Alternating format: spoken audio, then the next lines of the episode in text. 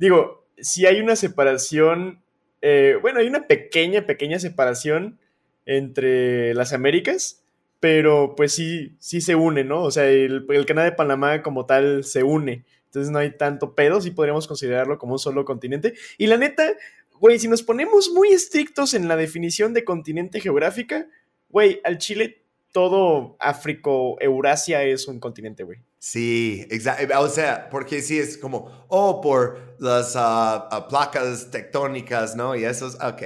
Pero si lo definamos por como, es que norte y sur, siempre definamos todo por norte y sur. O sea, si ves la historia de como países que se dividen por guerras civiles o se dividen, casi siempre es norte y sur. ¿Y por qué? Por la diferencia de clima. La diferencia de clima hace diferencia de cultura también. O sea, tenemos en, algunos casos como este y oeste, como Alemania después de la Segunda Guerra Mundial, pero esto es menos por como su cuenta que por ser dividido entre países, ¿no? Pero, este, pero sí, o sea, casi siempre es norte al sur, ¿no? Entonces decimos, ok, Norteamérica, Suramérica. Y luego, oh, pero ¿qué tal esta parte? Uh, Centroamérica.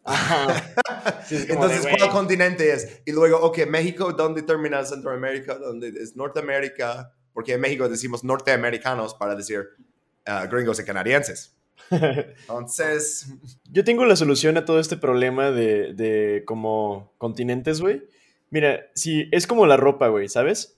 Toda la ropa es unisex si eres lo suficientemente valiente, güey. Ah, pues todo Áfrico, Eurasia es un solo continente si dejas de ser racista. Ah, sí.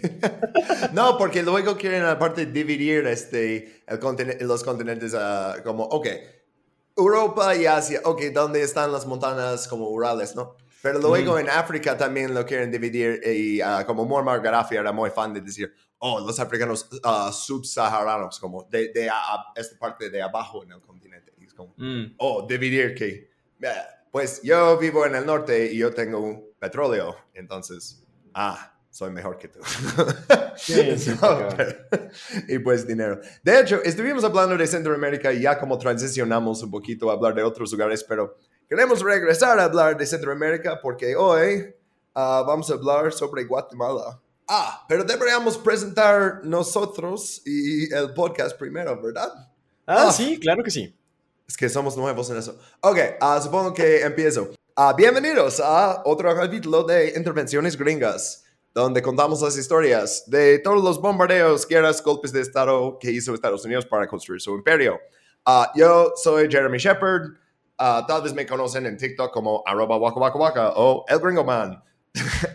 Mis pronombres son uh, they, them o en español uh, L, pero a veces uso cualquier como ah, termina para una palabra que quiera. Entonces, si luego me dicen en los comentarios, ¿por qué usas O y luego A y luego E? Porque es mi segundo idioma y lo voy a hablar como me dé la gana. Ah, bueno, uh, y con eso paso el micrófono a Bob. Uh, preséntate, güey. Hola, carnales, ¿cómo están? Pues mis pronombres son eh, él y en inglés. Oh, ¿Cómo te llamas, güey? Ah, ah, sí, yo soy Bob Salquad, banda. ¿Cómo están? Eh, bueno, me llamo. Bueno, no, no, no tiene que ser mi nombre de verdad. Eh, ¿Qué carajo estoy haciendo? Pero eh, bueno, sí, me conocen como Bob Salquad. Estoy como Bob Salquad en todas las redes, menos en Twitter. ¿Y qué pedo, banda? ¿Cómo están? Órale. Ok, ¿y qué estamos viendo aquí en los slides? En el primer slide que hasta ahora no les hacemos caso. Este, ¿Qué estamos viendo? estamos viendo a Juan Jacobo Arbenz, que es, es un señor con una frente muy grande. Ah, Era presidente de Guatemala. Eh, tiene un final triste este pedo, pero... Y del otro lado estamos viendo a un señor con una pipa muy, muy chida la pipa, eh, por cierto. Y un sombrero de cóctel de plátanos.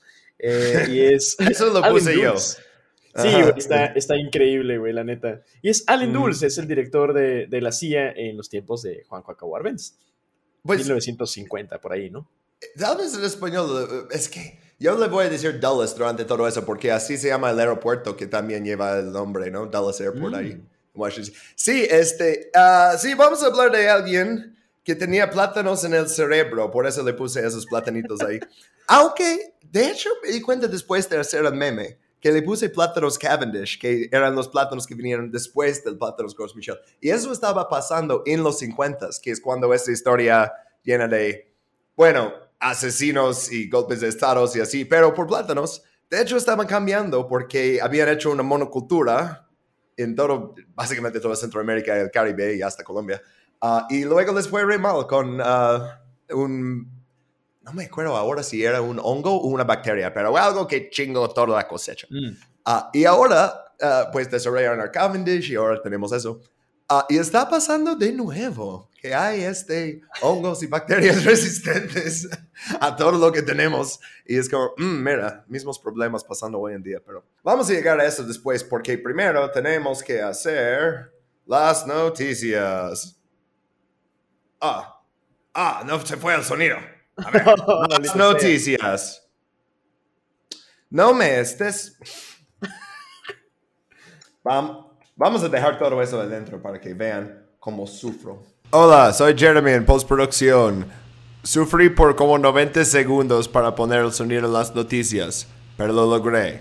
No les voy a obligar a escuchar mi sufrimiento.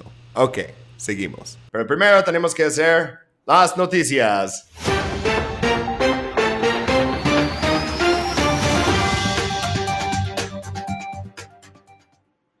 Ok.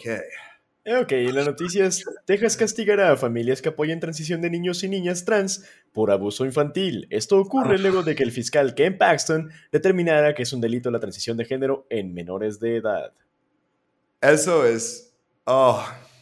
O sea, por eso lo veo y no más me escuchan, no más como... Eh, o sea, me, me, me, lastima ver este... Porque es el peor tipo de ser un reaccionario porque de repente ser joven y ser trans ya no es tan horrible en Estados Unidos por los últimos cinco años. Todavía está horrible, todavía está matando.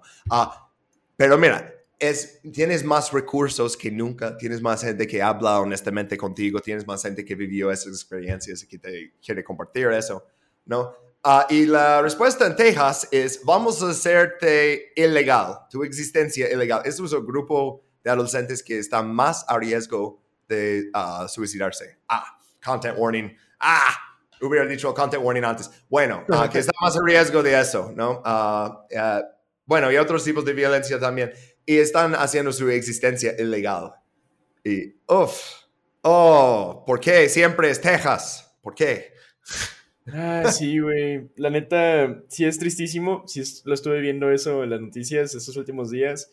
Y la neta, digo, pues eh, no es como que diga, huevo, qué bueno que le vaya bien a los Estados Unidos, pero también es como de que no mames, la neta, qué culero que le vaya mal a la gente que vive en los Estados Unidos.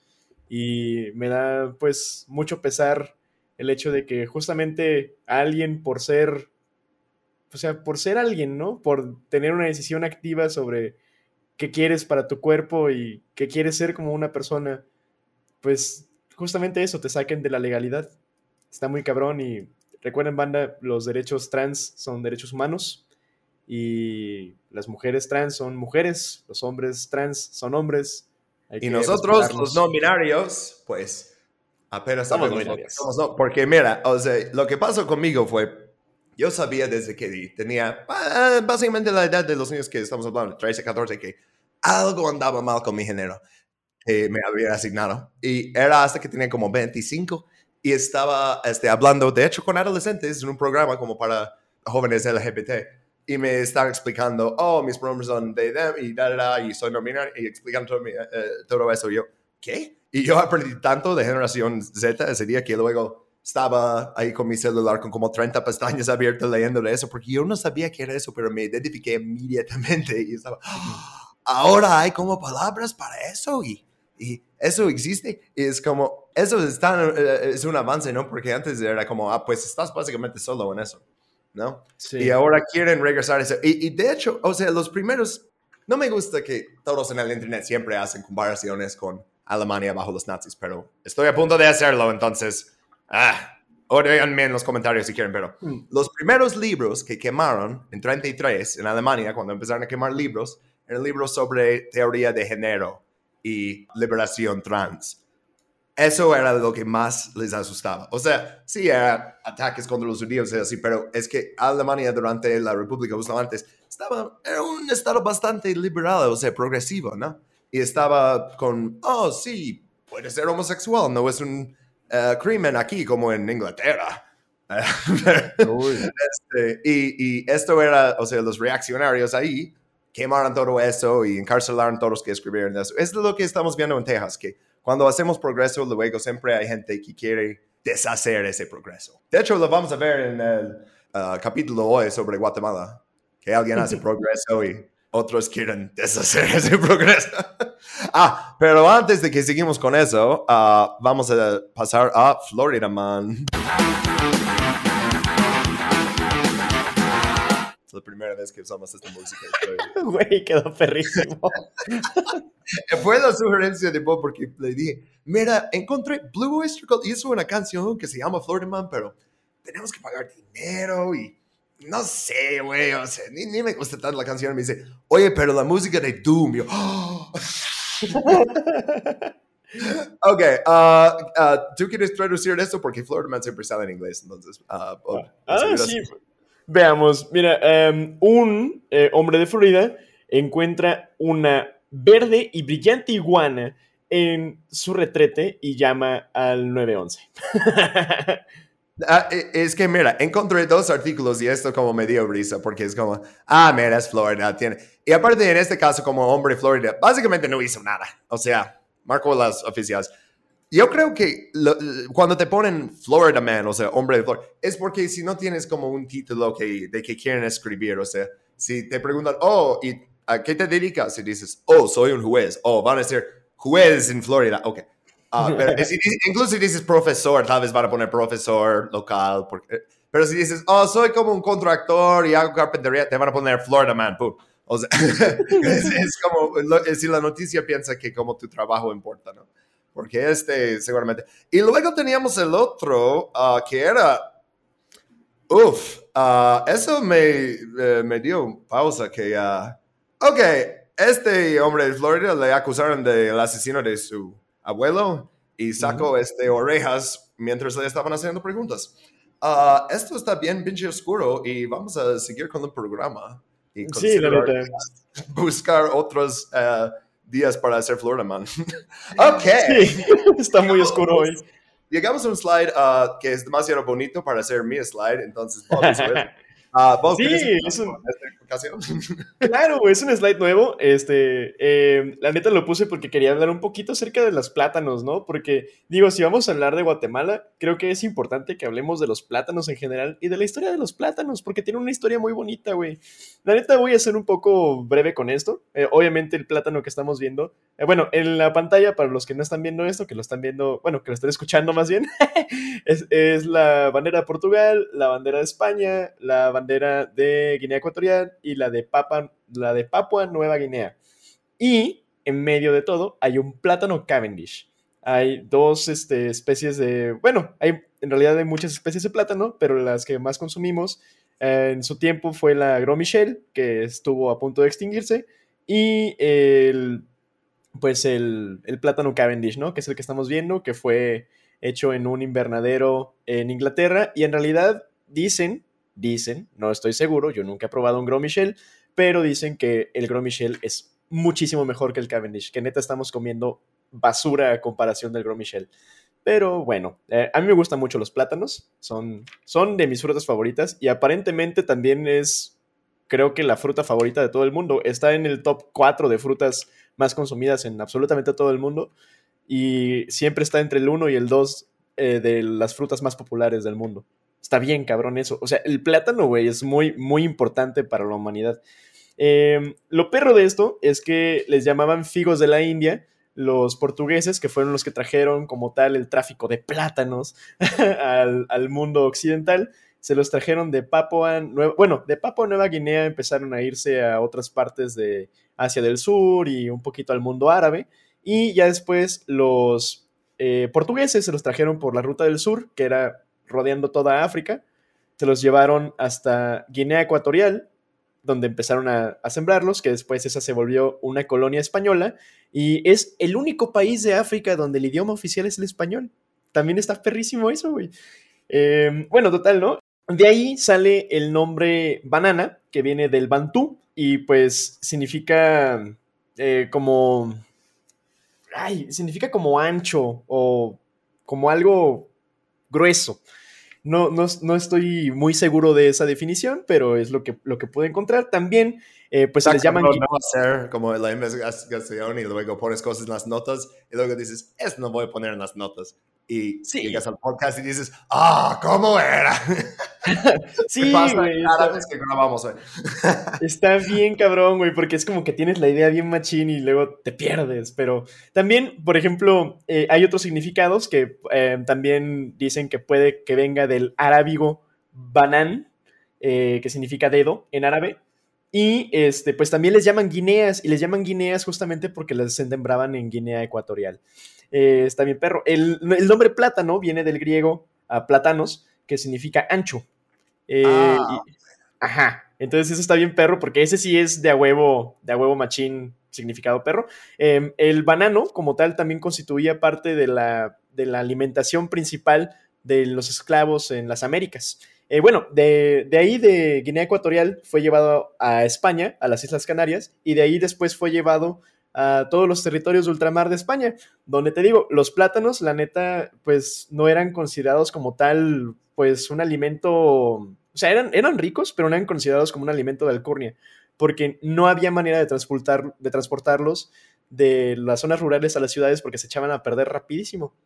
Sí, Entonces, por eso no tenían muchos como en Unión Soviética y este, por ejemplo en, en, el este de Alemania como no existían y luego cae el muro de Berlín y como adolescentes y así prueban un plátano por primera vez y dicen, oh, chale, esto está rico, ¿no? Pero uh, en, Rusia, o sea, dame el ejemplo de que como Chernobyl, o sea, Pripyat, era un lugar donde querías vivir, como las ciudades de atómicos, ¿no? Eran lugares muy como cotizados que la gente quería vivir ahí porque tenían cosas en los supers que no tenían en otros lugares, como plátanos que venían de Cuba.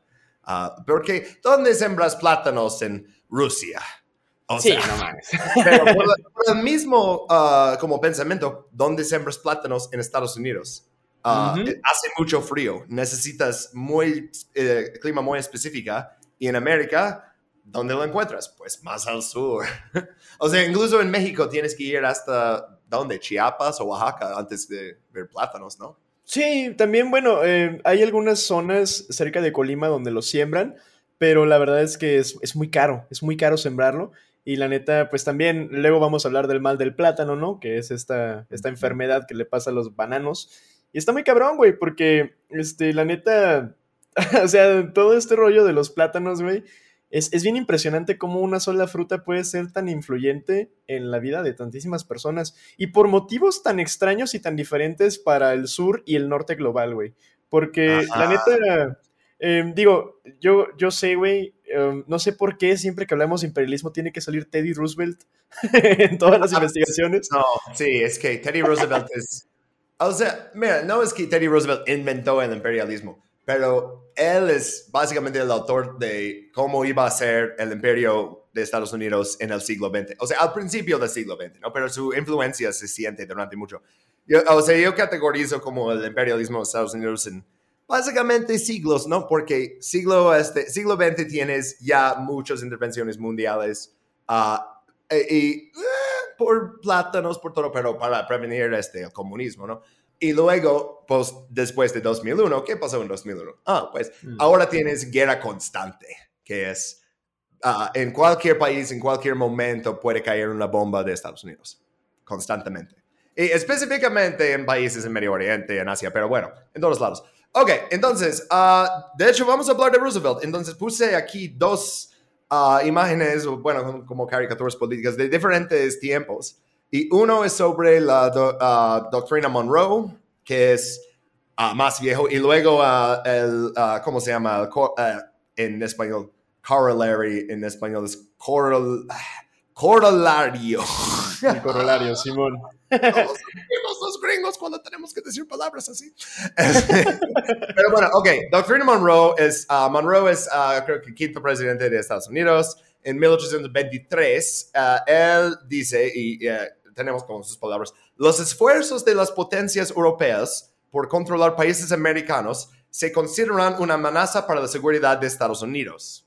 Entonces, ¿qué está diciendo Monroe con eso? Eh, es lo que conocemos en México. Fíjate, la neta, Eh, yo nunca había escuchado esa versión, que pues la neta suena uh, pues, pues muy explícitamente a que es el beneficio de los Estados Unidos, ¿no? Pero en México, como enseñan la doctrina de Monroe, porque sí la enseñan en la educación primaria, te la enseñan como América para los americanos. Y como te lo plantean, digo, no sé si sea como tal intencional o no, pero como te lo plantean es como de que, ah, sí, es que por la doctrina de este presidente de Estados Unidos, los Estados Unidos, México y los países de Sudamérica como que se medio unen, ¿no? Para evitar que después regresen los países europeos a intentarnos conquistar. Hace cuenta que te lo manejan como si fuera una especie de OTAN primitiva, ¿no? Pero de, América, de, o sea, de, de continente. luego lo formalizan. Eso va a ser en la siguiente slide, pero, pero sí, o sea, sí, lo, lo formalizan como después, pero sí, el, eh, la amenaza ah, existencial ahorita es que exactamente que esos países colonos ah, regresan a tomar su territorio. O sea, en 1823 apenas ganó su independencia México. Ah, el país todavía está con... España todavía manda este, barcos de Cuba a bombardear a México, no más para hacerlo. ¿no? Como, ah, chico, madre, ¿no? Este, entonces luego dice eso y los países latinos están básicamente, ok, si tú dices que no quieres países europeos específicamente metiendo aquí, órale, y ah, la verdad, básicamente termina ahí para Centro y Sudamérica, para México no. Ah, para México para nada. y vamos a ver luego, o sea, la, la intervención de la guerra ah, española siempre es tan importante, es importante aquí. pero en este caso, cuando Roosevelt, que ya era presidente después de eso, cuando él decidió hacer el corolario de Roosevelt, eso es en 1904, y eso es después de la crisis venezolana, Ah, de 1902 a 1903, que era un bloqueo naval contra Venezuela, ah, Venezuela por Gran Bretaña, Reino Unido, Alemania y Italia. Entonces, mm. tenías tres potencias europeos metiéndose con un país en Sudamérica, ¿no? Y ah, Estados Unidos dice, ok, mira, yo puedo intervenir en Latinoamérica para protegerlo cuando vea necesario así. Y él dice eso en, como hablando con el Congreso para el Estado de la Unión y así, ¿no? O sea, hay muchos uh, periodistas, hay gente traduciéndolo. Entonces, si lo dices ahí, lo dices al mundo, ¿no? Es que, oh, lo dijo en un discurso para la gente que da dinero a su campaña. No, esto es su político que él dice, ¿no? Como, mira, si vemos una amenaza cualquiera, podemos intervenir. Y todo el mundo dice, ah, está bien, Roosevelt. Ah. Sin embargo, o sea, aunque tiene como que tintes muy, muy chidos de que, ah, cooperación entre los países eh, de América, la fregada, hay que recordar que cuando los americanos dicen América para los americanos, se refieren a América para los Estados Unidos, o sea, el continente ah. americano en su totalidad para los Estados Unidos. Entonces, pues sí, o sea, esto desemboca eh, pues en un control económico y muy, muy rígido por parte de los Estados Unidos hacia, pues, toda la demás masa continental. Y por eso vemos, o sea, los que no están viendo los slides, lo, que tienen en común las imágenes es que en el primero tío Sam tiene como un bate de, de béisbol, ¿no? Y en el segundo Roosevelt tiene como un cañón y están apuntando en exactamente la misma dirección y es como hacia abajo, hacia el sur. Como, uh, mira, esto es, uh, te estoy diciendo que yo soy el más rudo aquí. Como, hola, llegaste al cárcel, es tu primer día, yo soy el más rudo, ¿quieres empezar una pelea conmigo? ¿No? Ok. o sea, casi, casi. Ah, pero bueno, luego lo formalizan y vamos a ver esto, siguiente slide. Con el Tratado de Río, ah, eso no es el nombre oficial, todos lo dicen Tratado de Río, Río Pact. El nombre oficial lo tengo aquí, a ver. Tratado Interamericano de Asistencia ah, Recíproca. Ajá. Eso ya es lo que está haciendo, porque estamos viendo en este mapa básicamente el imperio de Estados Unidos, todos los países que tienen acuerdos de defensa, uh, por ejemplo, NATO, y, oh, wow, tiene muchos más países que tenían los 90, wow, está ahí tocando Rusia. bueno, aunque eso no tiene nada que ver con la guerra actual. Bueno, así, pero casi, casi todo Sudamérica y Centroamérica están uh, eh, que uh, afirmaron el, este tratado. Era en 47, 1947, primer año que existía la CIA. Ajá. Antes existía el OSS, the Office of o es después. Esta es una herramienta que nos servirá más tarde. Oh, sí, de hecho lo tengo. Es una herramienta sorpresa que nos ayudará más tarde. es que creo que me gusta más tu versión. Pero sí, uh, y, uh, Guatemala se hizo signatorio entre en 1948. Uh, porque veían un enemigo común en los nazis ahora. Era, mira, el Axis expresaba mucho interés en Latinoamérica. Y los alemanes luego, mira, estamos muy ocupados con los rusos, pero cuando terminemos aquí vamos a ir a ocupar Brasil, Argentina, Colombia, o sea, vamos a ocupar todo el mundo, ¿no? Y entonces era, ok, pues multilateralismo en contra de los nazis, en contra de como este, ¿no? Y también en contra del, ¿qué? Comunismo.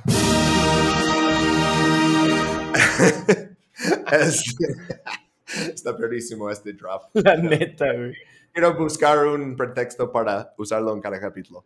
Ah, pero sí, ah, ¿sabes quién ah, no era tan enemigo del Axis que se negó a declarar la guerra contra Alemania? Era Argentina. Pero Argentina luego afirmó ese tratado para decir, no, no, no, no, no, no, nos vean así, ¿eh? también hasta eso, un poco Chile, ¿eh? Porque Chile también tiene tradición muy pro-alemana. Y se me hace muy cagado como que en específico los países del sur, como que tenían un poquito, o sea, México como que se aisló, pero los países del sur sí tenían mucha comunicación con Europa en esos momentos y la neta, hay unas posturas bien trilladas en Sudamérica. Discúlpeme mis panas del sur, pero la neta hay unas posturas que yo no, no entiendo. Yo no lo entiendo, banda. Y sabes que Estados Unidos vieron cualquier postura que no era dictadura militar, como debe ser comunismo. O sea, y vamos a ver eso mm. con este Jacobo Arbenz, pero también se ve con el peronismo, que es otra cosa completamente, y Estados Unidos decían, ah, pues son comunistas, ¿no? Este, y así era, o sea. uh, Oh, pero, ok, vendieron este tratado, regresando al Rio Pact, Tratado Rio, uh, como, mira, Estados Unidos no va a decidir todo para uh, el hemisferio para su cuenta. Este, porque eso es lo que hacíamos antes con las guerras en Haití, Nicaragua, y Cuba, y este, México, y pero mira, ya vamos, no vamos a hacerlo uh, unilateral, va a ser multilateralismo y así lo vendieron. Y uh, lo crearon hasta este incidente. En 54, con el golpe de Estado de Guatemala, empieza, yo lo puse en las notas como una ola de escepticismo. Eh, no sé si puedes decir eso en, en, en español, pero... Sí, escepticismo. Sí. Órale, sí, porque uh, dicen, mm, pero eso no tenían como permiso, no nos preguntaron, no estamos de acuerdo. Y en 62, pues lo de Cuba, de Playa Girón, y uh, mucho más en 82, cuando Reino Unido decide hacer una guerra contra Argentina, y Estados Unidos dice, oh, pues de hecho, sé que firme un tratado contigo, Argentina, voy a apoyar a Reino Unido porque hago más tratado de armas con ellos y no quiero quedar mal, luego no me paguen, ¿sabes?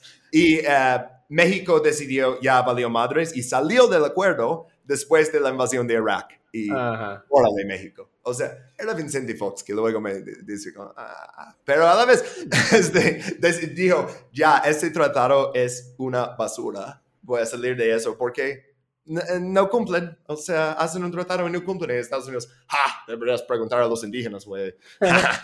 Fíjate que hasta eso, la neta, la postura de México que tomó con lo de, con lo de Irak eh, va muy de acuerdo a la doctrina Estrada. Y, por ejemplo, todas las posturas que tiene eh, México para con todo el mundo, no sé si sabes que México es el país que más tratados internacionales tiene firmados. No sabía eso. Está bien cabrón porque México. Sí, güey. México es amigo de absolutamente todos menos de sí mismo. ¿Quién tiene menos? Sería oh. Bután, ¿no? Porque como Bután no reconoce a ninguno de los dos chinos.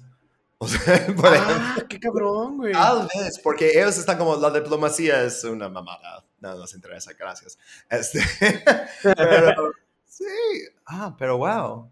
Sí, güey, México es amigo de todos menos de sí mismo, güey. O sea, te lo juro, güey. Pero... Hasta yo mismo aprendo de este podcast. y lo perro, por ejemplo, es que esa doctrina es súper, pues, de, de apoyo, de cooperación, de no intervencionismo. Entonces, por eso generalmente Uruguay y México son los que pues también no votan como que a favor o en contra de las cosas, siempre es como que son neutrales y están ahí como para hacer las paces entre países, eh, porque va mucho con la doctrina que adoptó. O sea, son como Suiza. Ándale, parecido. No, pero Suiza luego tiene todo el Eso más como Suecia también lo hace, pero luego Suecia vende armas a ambos lados. No, supongo que sí. eh, eh, pero, eh, sí, México también era parte de ah, ah, como no alineado, ¿no? Con este India y Brasil, ¿no? Sí. También, por. Y por ejemplo, también México nunca, nunca ha vendido y nunca va a vender armas al extranjero. Nunca va a mandar armas al Mm. extranjero. Eso está muy perro. Sí, porque, ah, bueno, ya eh, deberíamos hacer otro capítulo sobre nomás el complejo industrial militar, pero bueno, vamos a seguir con Guatemala. Entonces, la siguiente cosa que hay que hablar es esto, The United Fruit Company. Vamos a escuchar, eh, eh, me da un poquito de hueva traducirlo y decir empresa de fruta unido, no sé cómo lo traducirías. Vamos a decir United Fruit Company durante este capítulo, pero bueno, es eso. Sí, ¿Y qué en estamos- realidad todo el mundo le decimos así de todas maneras, no te preocupes. Exacto. Ok, ¿y qué estamos viendo en ah, este slide? Uh, pues estamos viendo un mapa de la cintura de América. Estamos viendo a Guatemala, Honduras, Cuba, República Dominicana, Colombia, Venezuela, Panamá, Costa Rica, Nicaragua, El Salvador, todos países que tenían, eh, pues, Oh, en, en esa época era ah, British Honduras, dice en la mapa, como Honduras británico, porque no Ah. existía Belice, todavía era sí, British cierto. Honduras. Eh, yeah. Qué cabrón, Ah, ¿eh? pero es- estaba el canal, o sea, porque. United Fruit es, des- es desde un poquito antes de eso. Ah. Sí, y Ujú. lo, lo cagado es que iba a decir que esos países tenían intereses compartidos con la United Fruit Company, pero no, más bien la United Fruit Company tenía intereses en estos países y Ajá. básicamente eran el gobierno de facto de muchos de estos países, en específico Honduras, aunque Guatemala como tal, lo de Arbenz es como el ejemplo pues más claro y más cabrón, en realidad como que el poster child de todo esto fue Honduras. Honduras hasta... Le sigue Nicaragua, Sí. yo creo. Y luego y la Guatemala. neta- Pero es que República Dominicana también tenía, eh, pues Costa Rica, pero luego con la revolución. Es que estaban en todos lados, güey. O sea, eh, la cosa como más famosa, o sea, inmortalizado por ah, Gabriel ah, García Márquez, era el masacre en los bananeros, que vamos a hablar un poquito de eso después. ¿Qué pasó en Colombia? En la Magdalena, en Colombia. Sí. Entonces- ah, justamente tengo un fragmento al final, güey. Ah, bueno, ok, no, no, spoilers. Ok, entonces vamos a ver cómo empezó el United Fruit Company. Y, sorpresa, empezó con un robo. Ah, este, este parte de la historia no sabía hasta que estaba investigando el podcast. O sea, sabía bastante sobre ah, el golpe de Estado, pero esta parte no, pasó como 100 años antes, ah, literal. Ah, en los slides estamos viendo dos fotos de, pues, hombres blancos del siglo XIX, ¿no? Con la ropa de eso, ¿no? Sabes, una de las pocas fotos que tomaron su vida, pero el primero es Henry Meigs, o Meigs, o- no sé cómo lo pronunciaba el señor, pero bueno, era un entrepreneur, emprendedor, ¿no? De, de ferrocarriles. Ah, también era un criminal. Ah, intentó hacer varios negocios en Estados Unidos, primero en Nueva York. Se va a San Francisco en 1849. Esto es cuando San Francisco tiene todo yendo por el oro. Justo robamos este país de, bueno, este parte de- de- del país al sur. Y mira, hay oro aquí, vamos. Bueno, ah, llega ahí, no encuentro oro, da, da, da. pero descubre que puede ah, duplicar unos ah, recibos y falsificar unas firmas y roba medio millón de dólares. Y eso es medio millón de dólares en 1854. o sea, llevo una la nota y se va a Su- Sudamérica. Porque en esa época, o sea, escapas con tu dinero y llegas a Sudamérica y ya, güey, ya, lo lograste.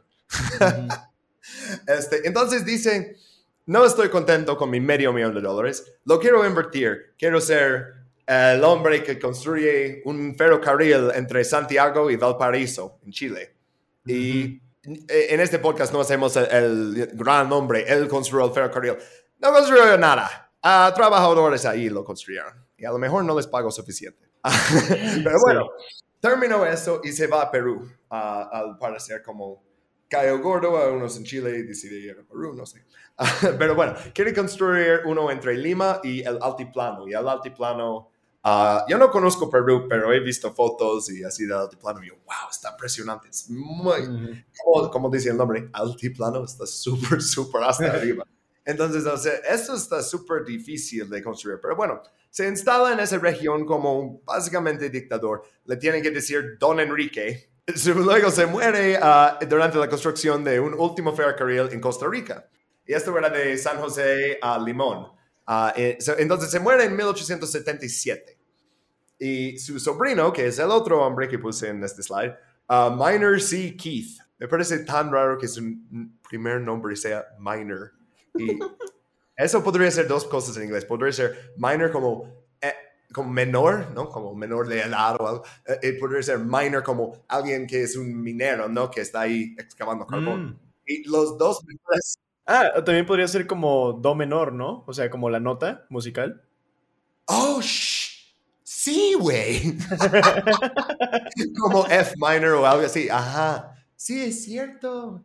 Ah, sí, podría ser varias cosas más si lo pensamos. Pero bueno, normalmente ninguna de esas cosas es un nombre que una mujer con su nuevo bebé en brazos decide darle eso. Eh, bueno, era otra época. Y también por el bigote se nota que era, otro- era otra época, ¿no? Pero bueno, este es su sobrino. Y vamos a ver mucho nepotismo en este. Uh, lo vamos a ver tanto en United Fruit como en el gobierno estadounidense, como en Guatemala. Pero bueno, ah, sí, su sobrino hereda el, el proyecto. Ok, unos años después, ah, ya tiene ese ferrocarril en Costa Rica, 1882. El gobierno de Costa Rica le debe dinero. ah, él había negociado muchos contratos que luego, no sé, de su organización o algo, pero llega a cobrar y es 1.2 millones de libras. Ah, o sea, como libras sterling, ¿no? De. Ah, no, ah, pero bueno. Y entonces ah, no pueden. No, dicen, no te, podemos pagar, pero vamos a hacer un tratado, ¿no? Ok, ¿cuál es el tratado? Ah, reducción de impuestos de 7% a 2.5%. A la Órale. bestia. Está súper. Ah, sí, pero no terminó ahí porque también te vamos a regalar 324 mil hectáreas de terreno libre de impuestos completamente a lo largo del ferrocarril. Entonces también le dan un contrato para 99 años para la operación del ferrocarril. Entonces, 99 años, 1882. Entonces, hasta que salga, ah, ¿cuál disco de Madonna salió en 81? ¿Like a Virgin? No. Este, pero bueno, mucho tiempo. 81, ¿cuál, ¿cuál álbum fue popular este año? Ah, no voy a estar googleando durante el podcast. Ah, lo, lo Solo sé que tiempo- son los tiempos de Ronald Reagan y que chingue su madre Ronald Reagan. Uf, sí. Oh, deberíamos dedicar. Oh, no, es que Ronald Reagan va a salir en este podcast. Yo creo que en fácil tres, cuatro capítulos de primera temporada y muchos después. A friend of the show, amigo del, del podcast, Ronald Reagan. yeah, right. Ah, sí, y Margaret Thatcher también. Bueno, ok. Entonces, ahora Minor Keith controla 6% del territorio en el país. Por todo este tierra que nomás está como a lo largo de su ferrocarril. Y pues, ¿qué va a hacer? Ok, quiere comercializarlo y empieza a sembrar plátanos. Y originalmente los plátanos, como decías, eran un alimento como fuerza laboral, bueno, para esclavos, ¿no? Ah, para sus trabajadores puse, ah, Ujú. vamos a ponerle trabajadores, ah, las condiciones, si los vemos ah, ahorita, vamos a decir, nah, eran esclavos, eh, pero bueno. Esclavos. Trabajadores. Esclavos. bueno, ok. ah, pero luego los trae de limón, ya tiene tantos plátanos, ¿no? Y dice, ok, pues vamos a exportarlos, los voy a poner en un barco y los voy a llevar a Nueva Orleans, porque no los conocen ahí y a la gente de Nueva Orleans les gusta probar nuevas cosas, vamos a ver. Y los lleva ahí y es un súper éxito, inmediatamente. La gente dice, ¿dónde? O sea, eh, sembraste eso, tráeme más. Y empieza a comercializarlo en todo el sur. Y eso es importante porque United Fruit Company, esta parte de hecho todavía no se llama United Fruit Company, se llamaba Tropical Trading and Transport Company. Tropical Trading and Transport. Como, como ah, trading, como mm, importar y exportar cosas, es- ah, se refiere a eso, ¿no? Y transporte, Mm. ¿no? Bueno, abre más haciendas de plátano, como decimos. e- eso es esta parte de la empresa. Todavía no es la empresa completa. Vamos a, todavía tenemos que unir todas las piezas para armar el Voltron. Ah, entonces, abre más haciendas de plátano en Panamá, en Colombia, en la parte de Magdalena. Ah, y también se casa con Cristina Castro Fernández. Ah, ¿Quién era ella? Pues su cuñado, ah, o bueno, su hermano, entonces el cuñado de, este, de Minor Keith ahora, ah, es presidente. Y luego su sobrino también se hace presidente, Oh, Rafael. Iglesias Castro. Sí, te, te, dije, ¿no? Que vamos a ver muchísimo nepotismo en todos lados. que todos están relacionados, o es como, oh, es mi amigo de la uni, o sabes, algo. amigo de siempre, la siempre es algo, güey. Ok, y la otra mitad de eso es Boston Fruit Company, que eh, más o menos al mismo tiempo fundaron en 1885. Y ellos llevaron plátanos de Jamaica a Boston, Filadelfia y Baltimore. Y bueno, de ahí, eh, de llegaban a Nueva York y Connecticut y no sé qué más, pero teníamos comer, uh, comercializados en como esa de cara plátanos en el sur por una empresa y plátanos en el norte de Estados Unidos por otra. Entonces, en 1899, Minor Cooper Keith este, se encuentra en problemas financieros y Boston Fruit Company dice, mira, vamos a adquirir tu empresa, vamos a hacerle United Fruit Company, unido. Uh, y te podemos dejar ser vicepresidente de la empresa. Y dice, ok. Hmm. Y entonces ya lo formamos. Lo uh, ok, ¿qué estamos viendo aquí? Porque de eso viene como la inspiración de nuestro logotipo, ¿no? Entonces. ah, sí, e, es, es, increíble porque estamos viendo al pulpo. Estamos viendo, eh, justamente le llamaban el pulpo a la United, sea, a la United Fruit Company porque nada ni nadie podía huir de sus tentáculos. Estaban en absolutamente todos lados. Todas las instituciones le pertenecían a la United, United Fruit Company y esas llegaban neta a todos lados. No podía respirar sin que el pulpo no supiera. O sea, aparte de ese que tienen el contrato de controlar los ferrocarriles, luego empiezan a cobrar para llevar este, el correo ah, y dice, oh no, como esto va a ser como cobre extra. Y pues ya, ¿qué vas a hacer? Son los dueños de toda la infraestructura. Uh, también ellos fueron los que pusieron, oh, la gente ya va a usar electricidad y, y tel, uh, telegrafa y telegrama. Entonces pusieron Tropical Radio Telegraph Company, que es parte de United Fruit Company. Este, y, ok, ahora controlamos todos los medios de comunicación. Controlamos el radio, controlamos el correo, controlamos... Eh, ¿Ves por qué le dicen el pulpo? No, o sea, este, telegrama. Si, si alguien estornuda en Centroamérica, nosotros cobramos cinco centavos. y aquí tenemos este, un señor con otro bigote de la época, pero este como cuelga un poquito más, no está tan como uh, picoso, ¿no? O sea, nomás como sí. cuelga. pero se, este parece señor... Jamie, se parece Jamie de Meatbusters, güey. Ah. un poquito menos pelo, ¿no? Pero, pero sí, ajá, sí. Bueno, uh, Manuel Estrada Cabrera, este era uno de los largas historias de dictadores. Uh, él era dictador durante 22 años, o sea, mantuvo el poder mucho más tiempo que uh, la mayoría que alguien le asesina o algo, ¿no? Uh, pero bueno, él da exclusividad a United Fruit Company de transportar el correo.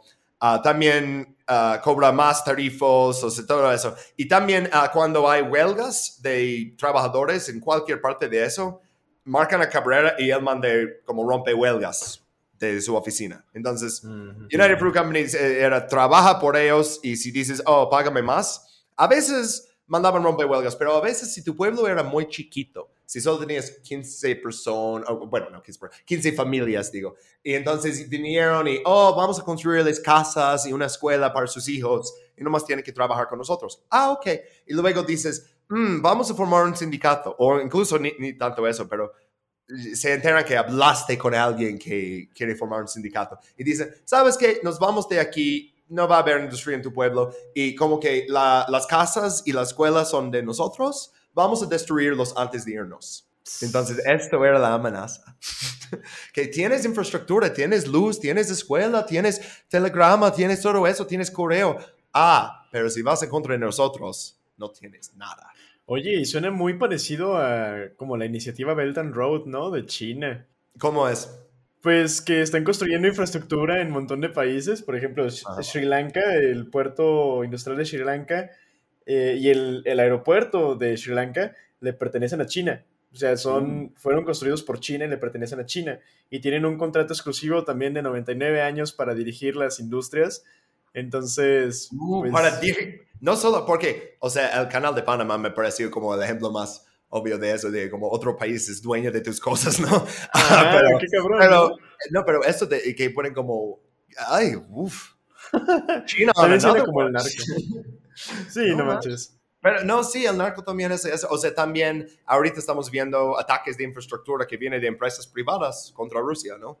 que Apple Ujú. Pay no funciona, Google Pay no funciona. Y estas empresas supuestamente son multinacionales y neutros y eh, resulta que eh, en, en el caso de China, China tiene una para todo. No tienen WhatsApp, tienen WeChat. No tienen Facebook, tienen Weibo. No tienen TikTok, tienen Douyin. O sea, son los autores de TikTok y aún así tienen otro. ¿Sabes? Todo tiene que ser como de ellos, porque no quieren eso. Dicen, no, eso también es infraestructura. Y pues sí. Ah, ok, entonces, ah, este, ah, hay como otros dictadores, pero vamos a avanzar un poquito. Ok, vamos a avanzar a este que tiene, esta foto es, eh, si no lo están viendo, es la imagen perfecto para dictador de militar de Centro y Sudamérica, ¿no? Que tiene la, la, la banderita, ¿no? Y luego tiene tantas medallas por cosas que nunca hizo. Y está mirando en la cámara como que alguien acaba de echar un pedo y que justo después de tomar la foto, por hacerle olerlo, le va a ejecutar. Machín, o sea. Se, se nota como que la, lo pedante de las personas a través de estas fotos, güey. Neta, o sea. Es como, es como típica foto de White Chicken, güey. Así, pero en Sudamérica. Es... Ah, yo, yo usé muchas palabras, tú usabas mucho menos y yo creo que el tuyo estaba mucho más atinado. Pero bueno, este es Jorge Ubico Castañera, todos le dicen Jorge Ubico, si lo ubicas. Ah, ah. Tengo hijos, se, nota en mis chistes, ¿verdad? Ok, bueno, ¿qué necesito saber sobre él? Se comparó a sí mismo con Hitler. Gana su elección en 31, ¿no? En 1931. Ah, gana su elección, igual que Hitler. Ah, también, único candidato en la elección. Nos decimos que era dictador. Y él regala muchísima más tierra a United Fruit.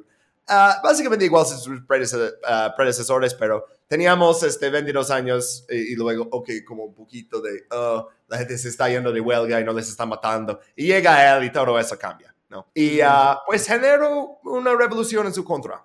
Ah, qué bueno, ¿no? Ah, en, en 1944, la situación en Guatemala era que 22 familias, o sea, a, a 22 familias les pertenecía más de 50 ah, mil hectáreas de la tierra. Estoy buscando en las notas si tenía como qué porcentaje del país era.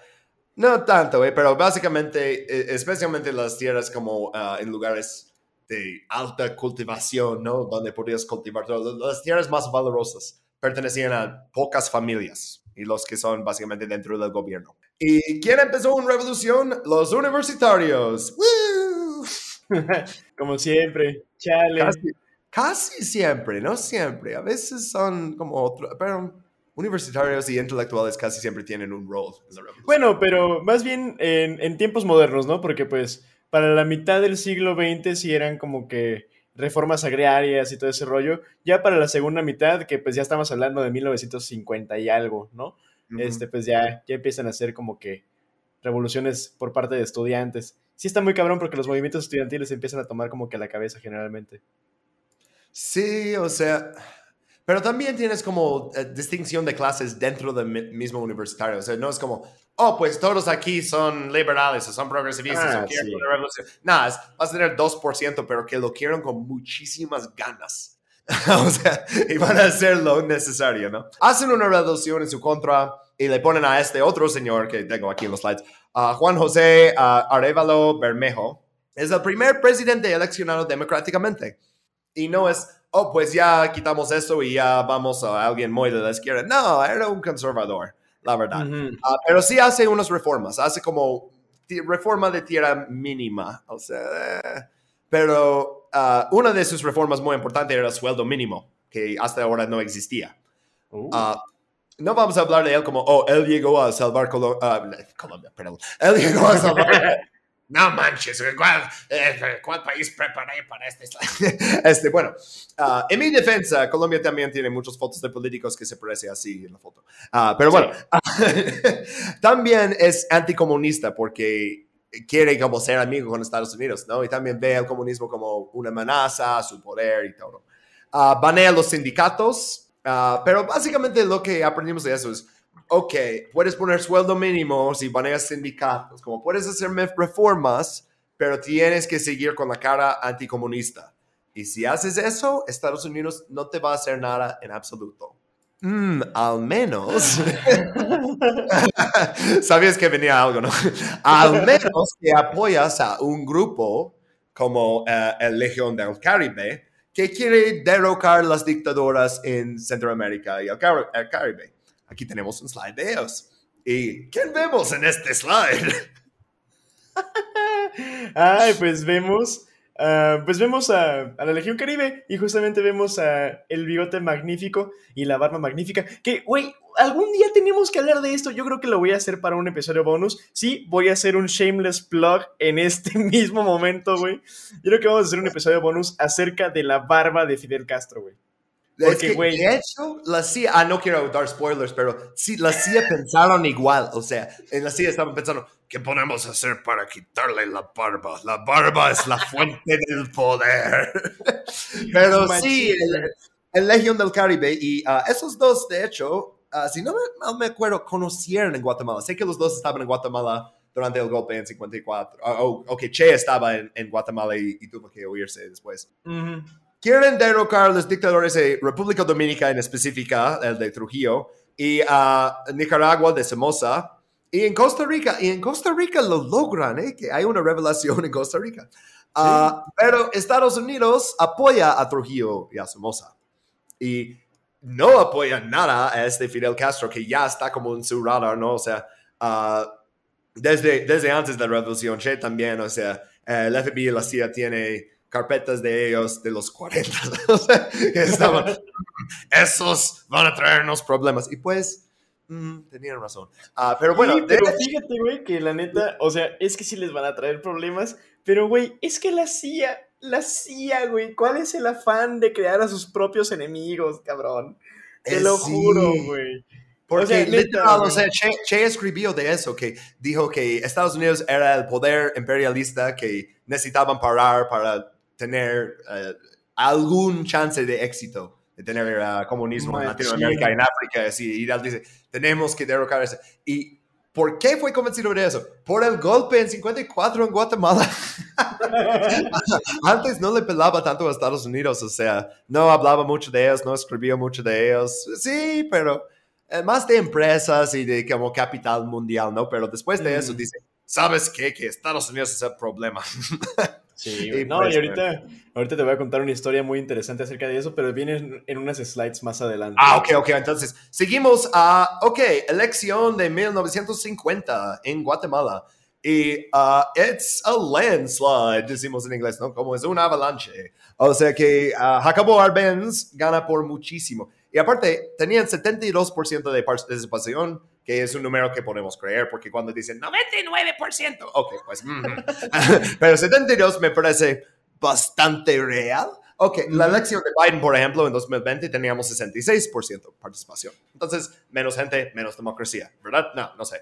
Ah, pero bueno, ah, esto es la democracia que Estados Unidos dice que quiere difundir, ¿no? Queremos traer democracia. Y tienen una elección entre tres candidatos. Ah, uno de esos gana 65.44% del voto. Ah, en, en otras palabras, muchísimo. Gana todos los departamentos, 21 departamentos y el capital. Ah, no hay ningún departamento que no lo quiere. Bueno, ok, sí hay gente que no lo quiere. Hay unos 100 mil personas ahí que no lo quieren. Y, bueno, los oficiales de su propio ejército. Vamos a ver esto después, pero... Ok, pero los guatemaltecos están saliendo en números muy grandes a apoyarle a Arbenz. Y por cierto, Arbenz tiene como de- descendencia este, suiza, es liberal, o sea, habla mucho de el capitalismo y el bueno que puede hacer por el mundo y habla en contra del Ujú. comunismo. Pero entonces es como este hombre blanco que le eleccionaron democráticamente que quiere ser capitalista, ¿no? Y entonces Estados Unidos le va a apoyar, ¿no? ¿Verdad? ¿Verdad? Terminamos el capítulo. y Guatemala hoy es un país muy desarrollado.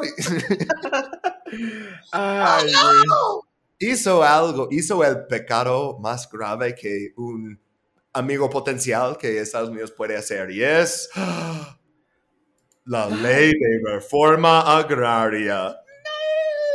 ¿Cómo crees que vas a querer derechos laborales? Eso me ofende muchísimo.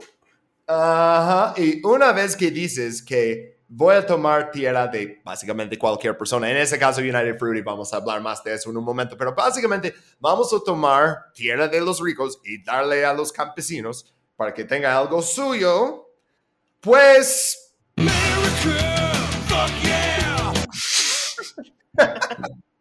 en pocas palabras. Ah, ok. eh, Bob, ah, tú hiciste ese tu Sí. diseño de slide siempre hace que el mío se ve tan pinche mal. Pero bueno, ok. Ay, Ok, ok. güey. Entonces, oh, reconozco este. cara. Uy, este también. Ok, eso es un bueno. Sí. Ok, a ver. Fíjate que es- está, fíjate, güey, que la neta, esta slide eh, creo que va a estar un poquito chonchita, güey. Y sí me quiero tomar mi tiempo porque es que, güey, la neta, es que Arbenz era... Arbenz creo que pudo haber sido un buen presidente, güey, honestamente. Eh, ni si- o sea, ni es que ni siquiera era comunista, güey. El carnal, justamente como lo, como lo decías, era liberal y en realidad era moderado, güey. O sea, sus políticas públicas al día de hoy estarían más cercanas a lo, por ejemplo, a Bill Clinton que a Bernie Sanders, güey. Y Bernie Sanders no es de izquierda, cabrón. Entonces, imagínate, güey. Era, un, era una persona que estaría alineada con las políticas más o menos republicanas eh, de, de los ochentas, o te digo, como Bill Clinton, ¿no? Que era un demócrata, pero muy pegado a la derecha. Entonces, güey, este como un carnal... golpe para quitar Salinas o algo. Ándale, güey. Y la neta es que este carnal, o sea, sí quería hacer las cosas bien, güey. Eh, Fue un, un presidente electo democráticamente, güey. Eh, ya vimos que tuvo el 65% de los votos en su país. Y, o sea, güey, su único pecado fue meterse con la United Fruit Company, güey. Y el pedo fue querer eh, justamente recuperar esas tierras, güey. Eran mil como en, no me acuerdo exactamente, pero eran aproximadamente como 1400 predios repartidos entre como 500 mil personas, güey. Ujú. O sea, hazme el De, chingado de hecho, favor, eso viene, eso viene en el siguiente slide. Voy a explicar todos los detalles de eso. Entonces, no te preocupes de eso. Excelente, por el excelente. momento. Porque sí, güey. Esta parte de la investigación, la verdad, fue leer como, un como 50 páginas de un documento de, de artículo 6. y- ¡Ujú! Pero encontré todo lo necesario, ¿eh? Excelente, güey. Porque sí, o sea, honestamente, la, la repatriación de bienes era, era poca, güey. Eran pocos predios. Era literalmente darle tierras que eran necesarias para que las personas pudieran ser productivas para Guatemala. O sea, para que las personas pudieran tener un poquito de dignidad y calidad de vida. Porque justamente, si hay algo muy cabrón, es que en México, por ejemplo, funcionaban las tiendas de raya eh, en los tiempos de la revolución y era que pues trabajabas para alguna cierta compañía, eh, por ejemplo, eso pasó en Cananea, en Sonora, en el norte de México, que trabajaban para la compañía minera de Cananea y les pagaban con tokens. No les pagaban dinero, güey, les pagaban con vales, con vales de la compañía y nada más podías gastarlo en tiendas de la compañía. Eso pasaba mucho aquí, güey, en la United En Estados Unidos Company. también, ¿eh? Con ah, las minas de carbón en Appalachia, que Güey, te daban créditos para la tienda. De eso eran todas las güey. de carbón. Sí. Y de hecho, de eso está- se fueron de huelga los trabajadores en el masacre de los bananeros. No te, no te quieren pagar con dinero nunca. O sea, Sí. es, es lo mismo que en, en- en las oficinas que luego dicen, oh, y el que vende más esta semana puede ganar una tarjeta de Amazon. Güey, dame dinero. Sí, o sea, vengo para comer, cabrón. Tú es el rey. Sí, Oye, pero. ¿quién es este güey del propaganda, el eh, Edward Bernays, no? Ah, es que eso voy, güey, es que eso voy. Porque Ah, ok, perdón, perdón. No, no te preocupes. Es que justamente, güey, algo que pasa muy cabrón es que, pues, estas compañías que te quieren pagar con dinero, también eso, por, ej- por ejemplo, pasaba en la, en la ciudad de Hershey, este, pero sí, este, les, les querían pagar con tokens, güey. Entonces, Arbenz dice, güey, pues es que hay que hacer que la gente, pues, pueda levantarse. Digo, que es una, una idea muy, muy americana eso de live yourself by your, by your bootstraps, ¿no? Como de que hay que hacer que la gente se levante a sí misma y que pueda darse un futuro, güey. O sea, honestamente suena a una idea muy capitalista, güey. Pero ¿sabes qué? Había alguien a quien le, a quien le preocupaba muchísimo, güey. Alguien en específico llamado Edward Bernet. Edward Bernet, que es el padre de la propaganda, sobrino de Sigmund Freud, y nació Oh, en no. Viena. nació en Viena en noviembre de 1981, murió con más de 100 años el maldito bastardo en Cambridge, Massachusetts, en marzo de 1995. Su nombre per- permanece muy desconocido. O sea, es cierto, güey, porque hay mucha gente que no ubica quién es este maldito parásito de la sociedad. Pero Vernet, te lo juro, güey, que ha sido una de las personas más influyentes en la historia de la humanidad. Así, Wow. eh, me atrevo a decirlo de ese, de, de ese calibre, güey. De la historia de la humanidad. Este carnal, por ejemplo, fue una de las personas que empezó, o sea, eh, hizo este libro, eh, un libro, la neta, muy perro, güey. O sea, digo, está muy cabrón lo que significa el libro, pero muy perro, que se llama Propaganda, güey. Y en ese libro, güey, eh, dice, por ejemplo, Literalmente escribió el libro de cómo hacer propaganda. Y se llama Exacto, güey. Exacto. Y habla sobre, y la- te lo voy a decir en inglés y luego lo voy a traducir, es The Conscious and Intelligent Manipulation of the Organized Habits and Opinions of the Masses in an Important Element in a Democratic Society. Uh, O sea- son palabras grandes, tradúcenos. Sí, güey. Literalmente, en su libro detalla cómo se puede manipular la- las opiniones y los hábitos de, la de las personas de manera democrática, cabrón. Hacerle, hacerle pensar a las personas que las ideas, que sus deseos son suyos. ¿Qué cabrón Inception- está esto, güey? Incepción, ¿no? Con Leonardo DiCaprio, ¿no? Exacto, güey. Un Inception del, de, güey, literal. Ay, hubiera puesto un- uno de los audios de Inception. We need. Machín, güey. Sí, pero bueno. Y mira, por ejemplo, güey, algo bien cabrón es que, no sé si sabes, Edward Bernays inventó al, tío Sam, güey, al Uncle Sam. No, no sabía eso. Chale. Edward Bernays, güey, también utilizó el- el, Ah. feminismo de las sufragettes para venderles cigarros, güey. Ay, vendían cigarros a todos, ¿no? O sea, decían, sí, si quieres ser feminista, fuma. Este, oh, y, eh, cuatro de cinco ah, médicos recomiendan eso, ¿no? O sea, los tan güey. descaradamente. Sí, machín, güey. Él, él fue también el que salió con ese, con esa manera, eh, con ese, le llaman marketing de guerrilla, güey. De salir a la calle y literalmente darle cigarros a todas las personas y la chingada. Güey, o sea, este carnal podía venderle cigarros a los niños, güey, sin ningún tipo de remordimiento. Y te lo voy a decir con este, a este, a este grado, güey. Este carnal fue la principal inspiración de Joseph Goebbels, güey.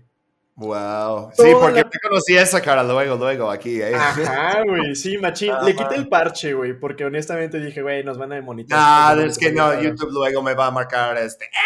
Es muy controversial. Machín, güey, pero este güey literalmente fue la inspiración número uno de Joseph Goebbels, güey. Y si conocemos a, a Goebbels por algo, es justamente por hacer propaganda para, bueno, para, para la persona con mostacho de Alemania que pues acabó su vida en un búnker, ¿no? Este, este güey a ese grado llega. O sea, literalmente Goebbels estudió Machina Bernet para poder hacer sus propias campañas de propaganda, güey. A ese grado llega. Y este cabrón em, no solamente fue una de las peores escorias que ha pisado la, Tierra alguna vez, este güey básicamente fue el que empezó todo el cagadero, güey.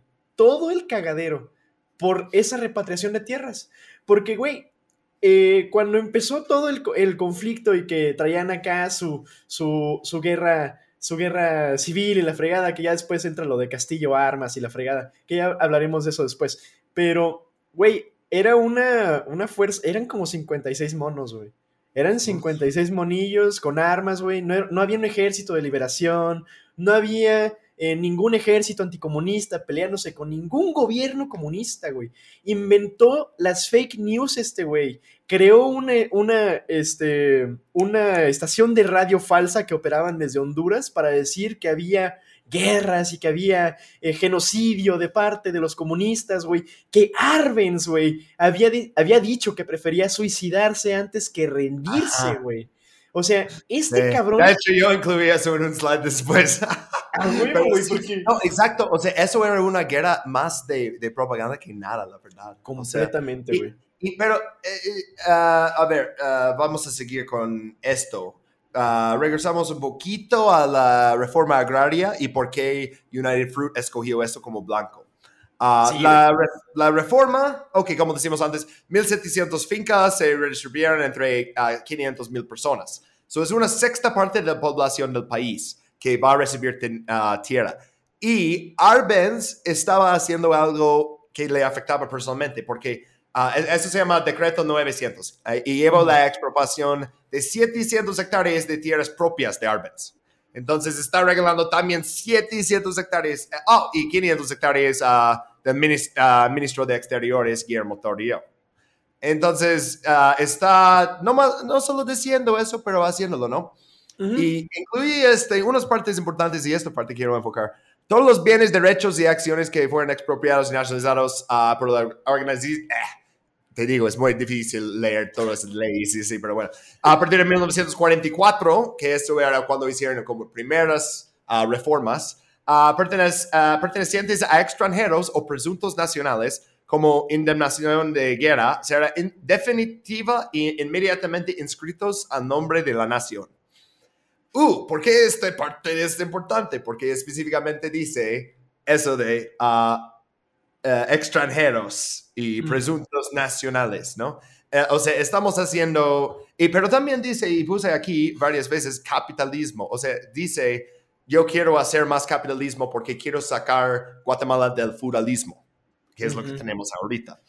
Uh, pero entonces, ok, ¿cómo vamos, ¿qué vamos a hacer? ¿No más la tierra es, no, es de nosotros? No, es capitalismo. Vamos a pagarle. ¿Cómo vamos a pagarles sus tierras? Pues vamos a pagar lo que pusieron, uh, que valoraba cuando hicieron sus impuestos.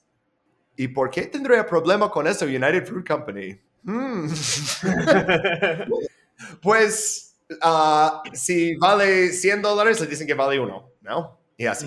O sea, eh, cuando haces tu presupuesto para el gobierno y tu presupuesto para eh, los accionistas, son diferentes cosas. Entonces, uh, subestimó mucho su valor. Uh, otra parte de eso es que era tierra no cultivada. Y justo en esta época tenían problemas con su fuerza laboral, no podían este, encontrar gente que hacer este trabajo horrible, entonces tenían mucha tierra como sin cultivar. Tenían otros que no estaban cultivando porque llegaba el hongo que mata al Gros Michel, entonces lo tienen que quemar todo. El mal del plátano. entonces o sea, vienen y queman absolutamente todo. Entonces el gobierno viene y dice, esta es tierra no cultivada. Entonces uh, perdieron 40% de sus tierras en Guatemala con esta ley. O sea, eh, no era para nada, ¿eh? O sea, era bastante tierra y dinero que estaban perdiendo, pero es una empresa privada, no es que era parte del gobierno de Estados Unidos. Nah. Eh, entonces, a lo, que, a lo que íbamos con la propaganda es, tienes que fabricar el consentimiento entre la población. Pero de preferencia no sepan. O, sea, eh, eh, eh, no queremos que saben nada. Entonces, en 52, mismo, hacen el, plan, digo, este, la ley, el, decreto 900 en 52 y inmediatamente la CIA empieza a planear un golpe de Estado. Y dice, no, no, no, no, no, no, no podemos tener eso. En esa época el presidente es Truman. Truman es el que lanzó la bomba atómica contra Nagasaki y Hiroshima. Ah, sí, y Trujillo, Somoza y ah, ah, Jiménez de Venezuela son los dictadores que quieren apoyar a ese golpe. ya hablamos de Trujillo de República Dominicana, Somoza de Nicaragua. estamos hablando de repúblicas bananeras, ¿no? sí. por, o sea, por ese término, justamente. Y, tenemos aquí algo que fue desclasificado tan recién como 1997 y es una comunicación uh, de la CIA sobre quién asesinar en Guatemala. ¿Quién necesitamos matar? Una lista de candidatos por asesinación en el evento de un golpe de Estado exitoso. Porque todo eso depende de sus contactos en Latinoamérica. Y la verdad, la CIA todavía no había cultivado tanto en Latinoamérica en esa época. Estaban más o menos ciegos ahí, ¿no? Poniendo, ah, tú quieres ayudarme, ah, no sé si te puedo confiar Ah, todavía no tenían este, la ayuda de como no, los Chicago Boys, no tenían los cubanos que hicieron Watergate, no, no tenían eso. Uh, pero bueno, uh, los oficiales de la Directorate of Plans, sería como direct, dirección de planes. ah, dirección de planes. Gracias. Este, bueno, hicieron una lista de comunistas de alto nivel que el nuevo gobierno desearía eliminar inmediatamente. entonces, comunistas de alto nivel incluía Arbenz.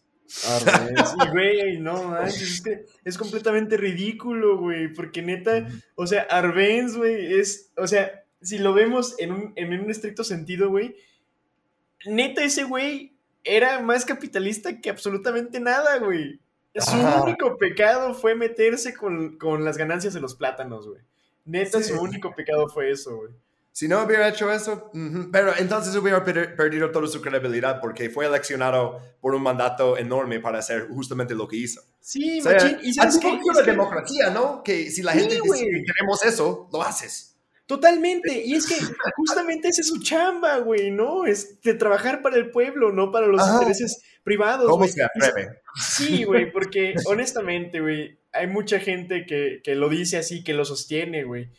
Si, si hubiera sido una, un movimiento exitoso, por ejemplo, como el de Costa Rica, literalmente estaríamos hablando de una Guatemala muy próspera, güey. Sería uno de los países, pues, yo creo más... Que sí.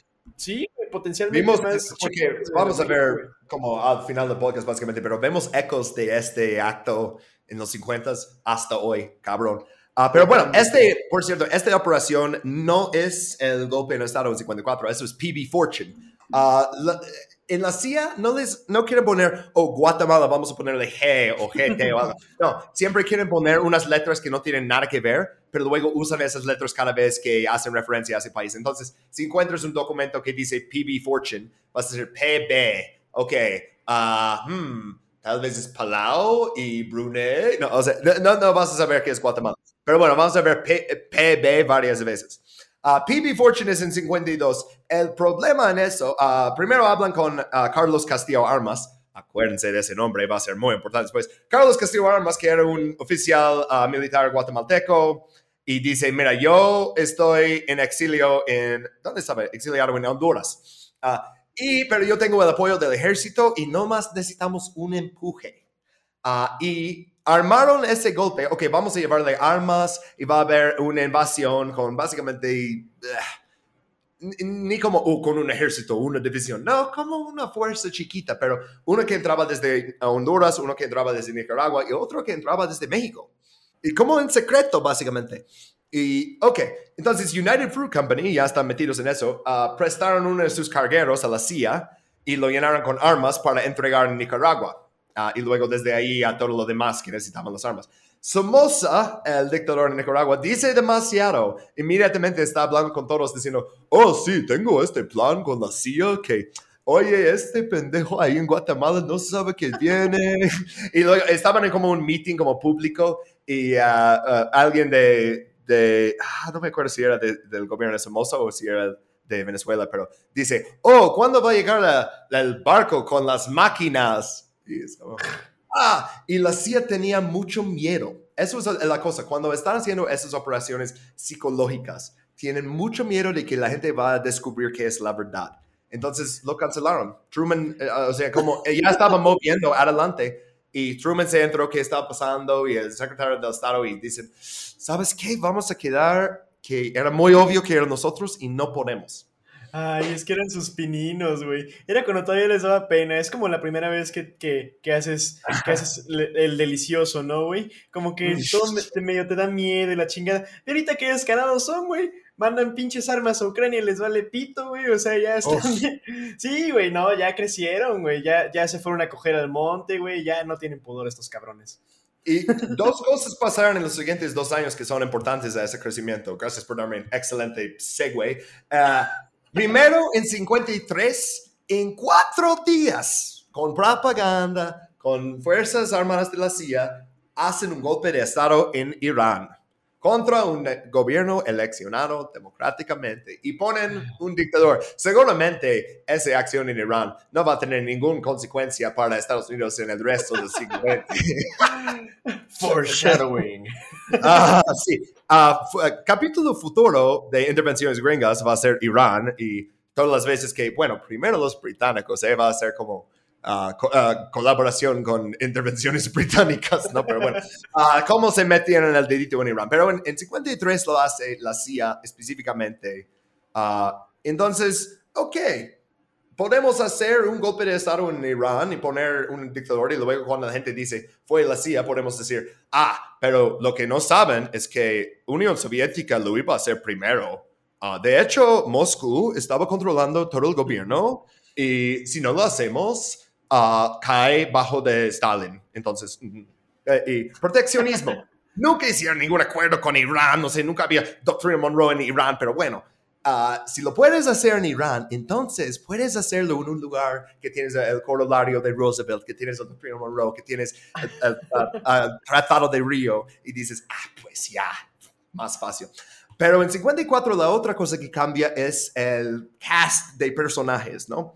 Y vamos a ir uno por uno. Todos se ven casi iguales porque todos son hombres blancos uh, protestantes de Estados Unidos y de, como mismo parte de Estados Unidos, pero bueno. Uh, es muy difícil si luego me, uno de ellos este, te salta y tiene que decir, ok, ¿cuál de ellos fue? No, no podría. Pero bueno, uh, el primero, eh, porque esto es la influencia de United Fruit. El primero es John Foster Dulles, es el secretario del Estado. También es un abogado de Sullivan and Cromwell, y vamos a hablar de mm. Sullivan and Cromwell. Es uh, el representante de United Fruit Company. Ah, y mm. también John Foster Dulles es uno de los principales accionistas en United Fruit Company. Ah. Se me hace enfermísimo, güey, cómo es que en Estados Unidos es completamente legal, güey, y completamente, es, hasta como algo deseable, ¿no? Que las figuras públicas, güey, que los empleados públicos tengan puestos altísimos en empresas privadas, cabrón. O sea, eso es un obvio conflicto de interés, güey, pero es como de que no, no, vale verga, güey.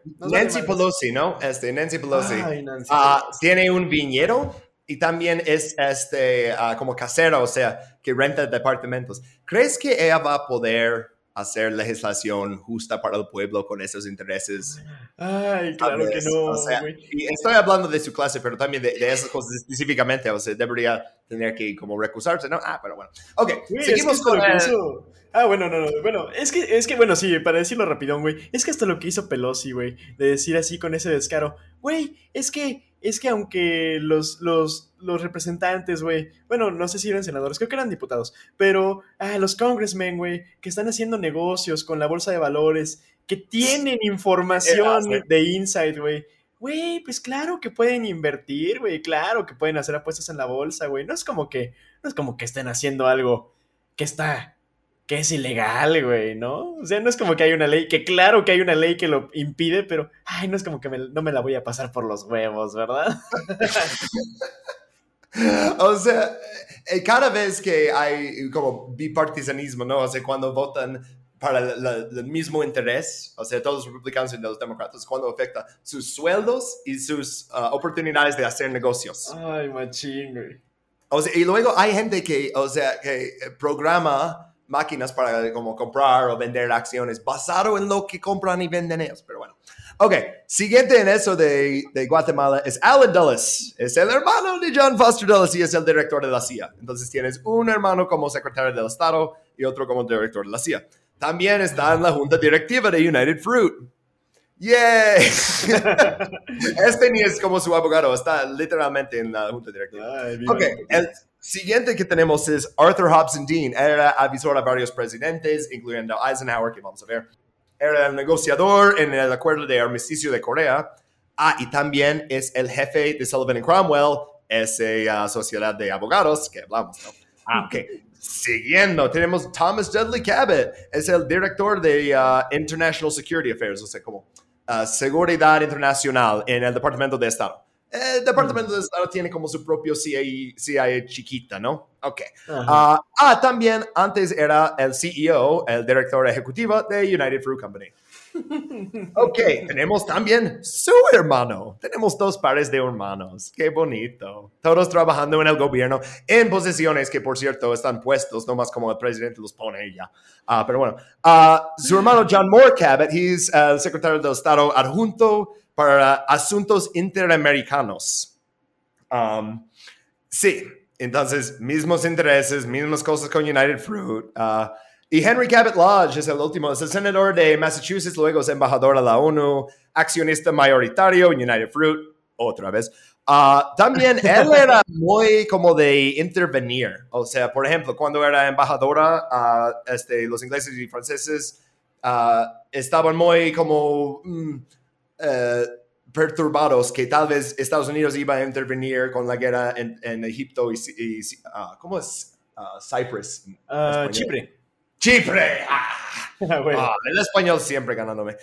Eh, y sí, pero básicamente Lodge dice, ok, ya no te voy a apoyar con tus posesiones coloniales si no me apoyas con eso. Entonces, como fabricó como consentimiento con los británicos, los franceses, con United Fruit. Ed Whitman, no podía encontrar una foto de Ed Whitman porque buscar Ed Whitman es como buscar José Ramírez o algo. O sea, es eh, imposible, básicamente. Pero era, ah, hacía relaciones públicas con United Fruit Company y era el esposo de Ann Whitman, que era el secretario personal de Dwight Eisenhower. Y también estaba en la nómina de Edward Bernet. Y Ed Ah. Whitman justamente fue una de las personas que llevó a eh, visores eh, que eran como asesores también del gobierno, creo que eran también del- del- de parte de la Secretaría de Estado, a Guatemala para que justificaran su postura ante el Congreso. Wow. Qué cabrón, ¿no? O sea, mira, llevamos eh, chico de propaganda este, para decirles por qué está bien hacer eso. Ok, ah, y Sullivan y Cromwell, hablamos un poquito de ellos. Puse aquí por los que no pueden verlo como Dwight Eisenhower, como sonriendo, y luego Sullivan Cromwell. Y aquí abajo también tengo Andrew Cuomo, llegamos a eso en un momento. Ok, ah, esta empresa es so shady, suspect. Ah, en español diríamos sospechoso. Malvado, muchas palabras que podría decir. Fulano 1879 por Algernon Sidney Sullivan. Algernon, no mames. Ah, y Wilson Nelson. no, wait. William Nelson Cromwell. Bueno, Sullivan y Cromwell, ¿no? Trabajan por JP Morgan durante la creación de ah, Edison General Electric. También ayudan con la formación de US Steel. Entonces, ellos son lo que representan. Es importante pa- pausar un momento y hablar de ellos porque este socio de abogados está en las fundaciones del industrialismo y de la monopolio en Estados Unidos. Esto no es la primera vez con United Fruit, para nada. Esto, si tienes una monopolio y necesitas representación, vas a Sullivan Cromwell. Y ya. Ellos también empezaron el concepto de un holding company, uh, una sociedad tenedora de acciones, para evitar este, como la antitrust law, como el derecho de la competencia, como, mira, ponemos todas estas acciones aquí y luego no pueden decir que es una monopolio. Inventaron eso. Ah. financiaron el canal de Los Panamá. trust funds, ¿no? Ajá, bueno, eh, sí, básicamente. mm, Como los trust funds ahora los usamos para como otro propósito, es como para evitar los impuestos de state. Ah, Mm. Pero sí, a la vez sí, porque ahora es más como un 501c3.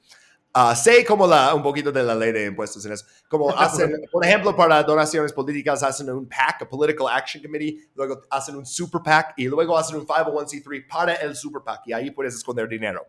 Qué sea, pero bueno, ah, por ejemplo, ellos empezaron el concepto de eso. Ah, hoy en día es diferente, pero siguen representando la autoridad del Canal de Panamá. Hoy en día, Sullivan Cromwell. Uh. No solo lo financiaron, sigue así.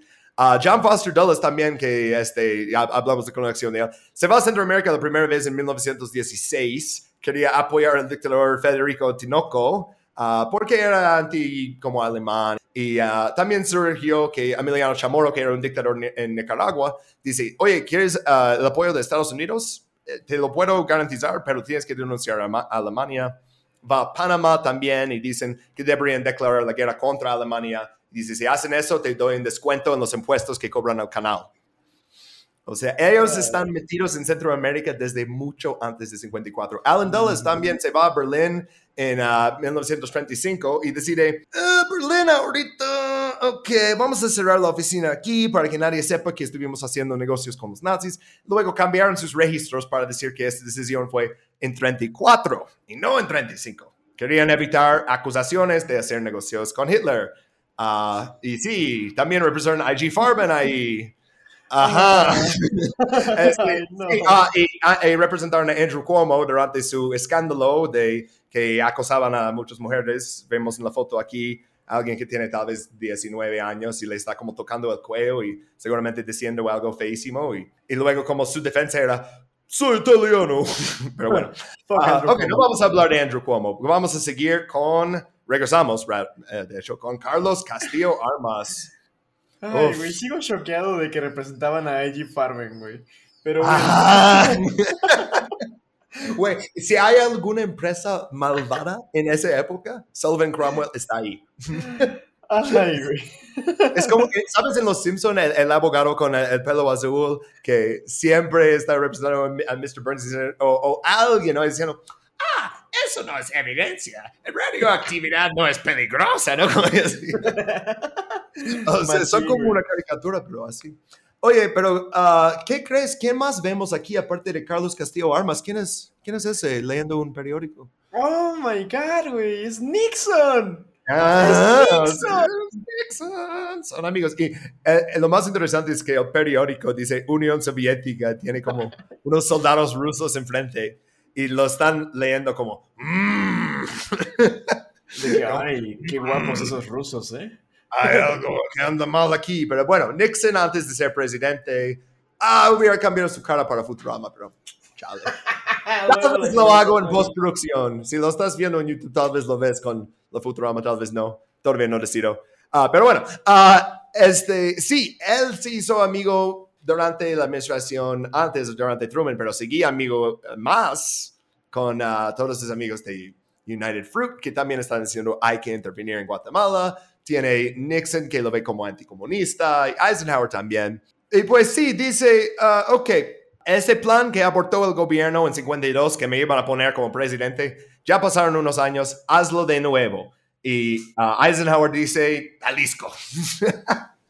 Este, pero yo tenía, ah, en mi investigación encontré que tenían ah, un total, no sé cuántos estaban en apoyo, y así, cua- cua- 480 hombres ah, de mer- mercenarios en Nicaragua y Honduras. O sea, eh, eh, eh, con eso derrocas un gobierno, neta. bueno, con eso derrocas un gobierno si tienes propaganda. Sí, y hay también ah, apoyo aérea. aérea. Eso Ah, sí. también es importante. Pero no tantas bombas. O sea, sí lanzaron unas bombas, ah, pero más ametralladoras porque hace mucho ruido. Ni tenían este, blancos, no era ve a disparar tal cosa porque es un como blanco que, con importancia para la guerra. No, era ve a disparar mucho encima de áreas con población para que escuchan las ametralladoras. Misma táctica de Rusia. Ajá, ajá. Y eran aviones de la CIA, ah, que eran, o sea, si ves los aviones y dices, wow, yo vi un newsreel en los últimos 10 años, esos son aviones de Estados Unidos que usaron en la Segunda Guerra Mundial y quitaron la estrellita y lo pintaron negro, pero son ellos, ¿no? Ah, entonces, y Arbenz también lo vio. Y quiero eh, pausar un momento para hablar de la importancia de la apoya área para hacer un golpe de Estado, porque lo tenían en Guatemala y él decide, si no lo hago, me van a invadir con todo. O sea, me van a invadir con absolutamente todo. Pero si no más ve gente en, eh, en la tierra, tal vez no, ¿no? Pero bueno, ah, Arbenz decide como no perseguirles, o sea, y, y como decías, toda la propaganda, ¿no? Pero decide básicamente dejarlos llegar ah, y él, él huye del país, ah, renuncia el 27 de junio y recibe asilo en México, porque México siempre da asilo a todos. Sí, sí, sí, sí, sí pasa. También aquí estuvo Fidel Castro y el Che y un montón de gente. Y, y, y sí, quiero- por ejemplo, quiero hablar un. El Evo Morales. Ah, Evo Morales también, güey, hasta mandaron un avión de la Fuerza Aérea por él, maldita sea. Ujú. Pero quiero hablar un poquito, por ejemplo, de la retirada de Arbenz, porque Ajá. justamente es, es, es muy triste, güey. Por ejemplo, Arbenz, aunque se, sal- se salvó, ya después de que hablemos de que hablemos de lo que pasó en Chile, pues Salvador Allende no tuvo el mismo destino, ¿no? Pero Arbenz, aunque se tuvo la chance de huir, eh, tuvo el- los Estados Unidos tuvieron esa decencia de dejarlo con vida y está muy cabrón, güey, porque durante durante semanas, güey, estuvo esa transmisión estilo eh, La Guerra de los Mundos de Orson Welles. Así, Mm. literalmente casi igual, güey. Y había dos monos en un shack ahí escondidos en un cuchitril, güey, en Honduras, haciendo transmisiones de radio apócrifas, güey. O sea, diciendo de que no, es que hay una pelea y están haciendo masacres y es que hay miles de hombres en las calles y la única manera en la que ustedes se pueden liberar eh, de la guerra y de la violencia es, es haciendo que, que Arbenz renuncie. Es que ha dicho que se prefiere suicidarse antes de, rendir, antes de rendirse. Y es como, güey, o sea, neta. mentiras! Ah, güey. Machín, güey. Entonces, Pues está como que bien loco, güey, el miedo justamente que le venden a las personas, güey. Porque está enfermísimo, güey. ¿Cómo puedes manipular la escala? Güey, 452 hombres. Hazme el chingado favor. Esa era la, la fuerza de ocupación. Y Mm. o sea, es- honestamente eso no basta para derrocar un gobierno, güey. Por, Pero por si el otro a la- lado, así tomó este Castro a Habana. O sea, Exacto, la la era en otra parte y ya huye del capital y llega ahí y están. Ah, saludando a la gente y dando, Eso- ah, dándoles besitos, casi, casi, ¿no? Eso era lo que te iba a decir del Che, güey, porque el Che justamente lo aprende de lo que pasa con Arbenz, güey. Porque el Che, justamente, creo que viene en, en alguno de los periódicos, güey, de, de prensa libre, que descubren una radio clandestina y la, y la destruyen, güey. Algo tuvo que ver el Che ahí, güey. Y este, está, está muy cagado porque justamente eh, el Che aprende las tácticas de la CIA para hacer guerra de guerrillas en Cuba. Y este, también en su tiempo en Honduras y en Nicaragua.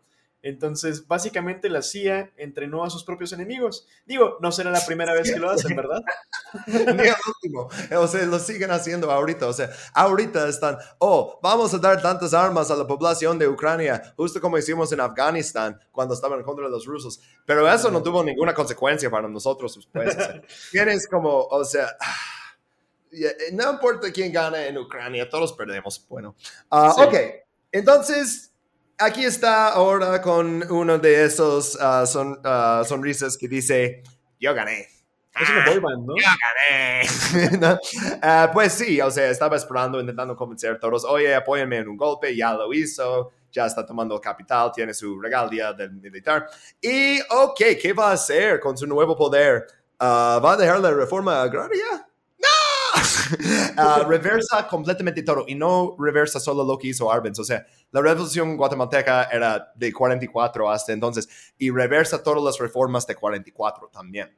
Ah, desaparece gente, banea la oposición, ah, termina todas las reformas sociales que tenían también. O sea, quiere regresar a algo muy reaccionario y conservador. Ah, oh, también desaparece gente, los tortura, los asesina, se pone muy paranoico desde el principio. es uno de esos dictadores, ¿no? Que inmediatamente Ajá. piensa que todos están en su contra. ¿no? Y tiene su policía secreta, se llama el Comité Nacional de Defensa contra el Comunismo. El 21 de noviembre de 54, entonces apenas toma el poder y, mm, a ver, como cuatro meses después, ¿no? No, cinco meses después. Ya tienen una lista de 72 mil personas consideradas comunistas y bajo vigilancia y tal vez desaparecer. Esto es 10% de la población de Guatemala. Uno en 10 personas son comunistas y enemigos del Estado. Eh, sí. Sí, está muy cabrón esa paranoia, güey. Ah, vamos a ver cabrón. ese patrón en muchas de las dictaduras militares en Centro y Sudamérica y la acción anticomunista que era ah, anti quien sea. Sí, güey, no manches. Y es que ha de ser muy cabrón, la neta, estar entre la espada y la pared, porque, digo, está padre ser el presidente, ¿no? Pero ser el monigote de los Estados Unidos y además tener que hacer una lucha, güey, con gente que en realidad no es comunista, güey, que nada más quiere derechos laborales y hacer sindicatos. O sea, tener que buscar comunistas donde no existen, güey, también es una mugre, güey. Entonces, la neta, güey, digo, Castillo Armas era un ojete, güey, y se ganó todo lo que se, o sea, todo lo que se ganó se lo merecía, güey. Ajá. Hola, soy yo, Jeremy. Este es un anuncio del podcast que estás escuchando justo ahora. Ayúdanos a asegurar que este sea el único anuncio que tengamos que hacer alguna vez. Por tan solo 4 dólares con 20 centavos al mes, tendrás acceso a todos nuestros capítulos bonus y otros beneficios. Entre más gente se una, más podremos dedicarnos a hacer un podcast increíble. Suscríbete hoy en patreon.com, Intervenciones Gringas Podcast. Ok, back to the show. Bueno, ah, hablamos un poquito de la propaganda que hicieron después, porque primero tenían PB Fortune, ah, se me olvidó decir antes, pero el golpe en 54 lo decían PB Success, como PB Éxito. Ah, y ahora tienen PB History, PB, PB Historia, ¿no? Que es, empieza inmediatamente, Arben se va el 27 de junio, el 4 de julio, la CIA, a la CIA le encanta usar Día de Independencia. Siempre que quieren empezar una operación y están fechas, dicen 4 de julio. No, o sea, vamos a ver esto una y otra vez. Eh, eh, intentan hacer como algún vínculo con la administración de Arbenz y Unión Soviética, porque eso cumple con Doctrina Monroe, eso cumple con Cor- Corolario Roosevelt, eso cumple con Tratado de Río, que si hay intervención de una potencia europea, o bueno, comunistas o algo así, que podemos intervenir. Entonces, ah, sí, tal vez esos aviones sí fueran nuestros, aunque todo el mundo sabe. La imagen que escogí aquí es este, ah, un chingo de guatemaltecos ahí en un lugar que estaba bombardeado, viendo un avión estadounidense. Que, ok, no tiene la estrellita ahí, pero es un avión estadounidense. Ah, la gente no es tonta. Sí, Pero sí, necesitan pruebas entonces que los rusos se metieron primero y Arbenz fue títere stalinista. Y no encontraron pruebas. Pero lo que hicieron era, vamos a soltar unos pocos documentos editados y ah, como redactados y así para que parezca eso. Pero nunca encontraron nada como, ni se unió con Stalin, nunca, nunca, ni hablaron por teléfono porque como repetimos un chingo de veces en ese podcast, era capitalista. no estaba buscando amistades con Unión Soviética o nadie del Warsaw, Tratado de Warsaw, nadie, ¿sabes? Y pues sí, y nadie los cree, nadie cree en BB History, es un super fracaso de la CIA. Muchas veces controlan la información con mucho éxito, en este no. Ah, entonces, nadie los cree y especialmente centroamericanos empiezan a odiar a los gringos y creer los imperialistas. Ah, si todavía no te invade, tal vez no dices eso, pero dale unas décadas, güey. Uh, espera Reagan. Entonces sí, se pierde la fe en el Rio Pact. Oh, ¿y qué pasó con Castillo? Pues algo medio bonito. Ay, güey. Pues, pues digamos que, que lo ascendieron a cliente en esta tienda llamada El Cielo. sí, una de sus propias guardaespaldas le mató en el Palacio Presidencial. Que, et tu brute, ¿no? Ah, sí. Ah, puse ese periódico porque aquí dice, uh, asesino de Castillo toma su propia vida. Eh, se cree vinculado al, dice, los Reds, como los rojos, ¿no? O sea, así lo reportan en New York Times, como cualquier cosa que pasa en Guatemala ahora, que dice, asesinaron al presidente que ese presidente tiene derecho de estar ahí. Ah, ah, lo asesinaron, entonces tiene que ser los rusos. Y dice, se cree, ¿no? Believed, como, porque no tenemos ninguna evidencia, pero queremos decir eso. Somos parte del Estado. Y pues, ¿qué son las consecuencias de eso? Porque eso fue 57 y en uh, las fechas oficiales para la guerra civil en Guatemala es eh, eh, desde 60, pero básicamente desde que le asesinaron eh, hizo como, ¿cómo se dice? Como un vacuum, vacuna, no. Ah, un, un vacío de poder. Vacío.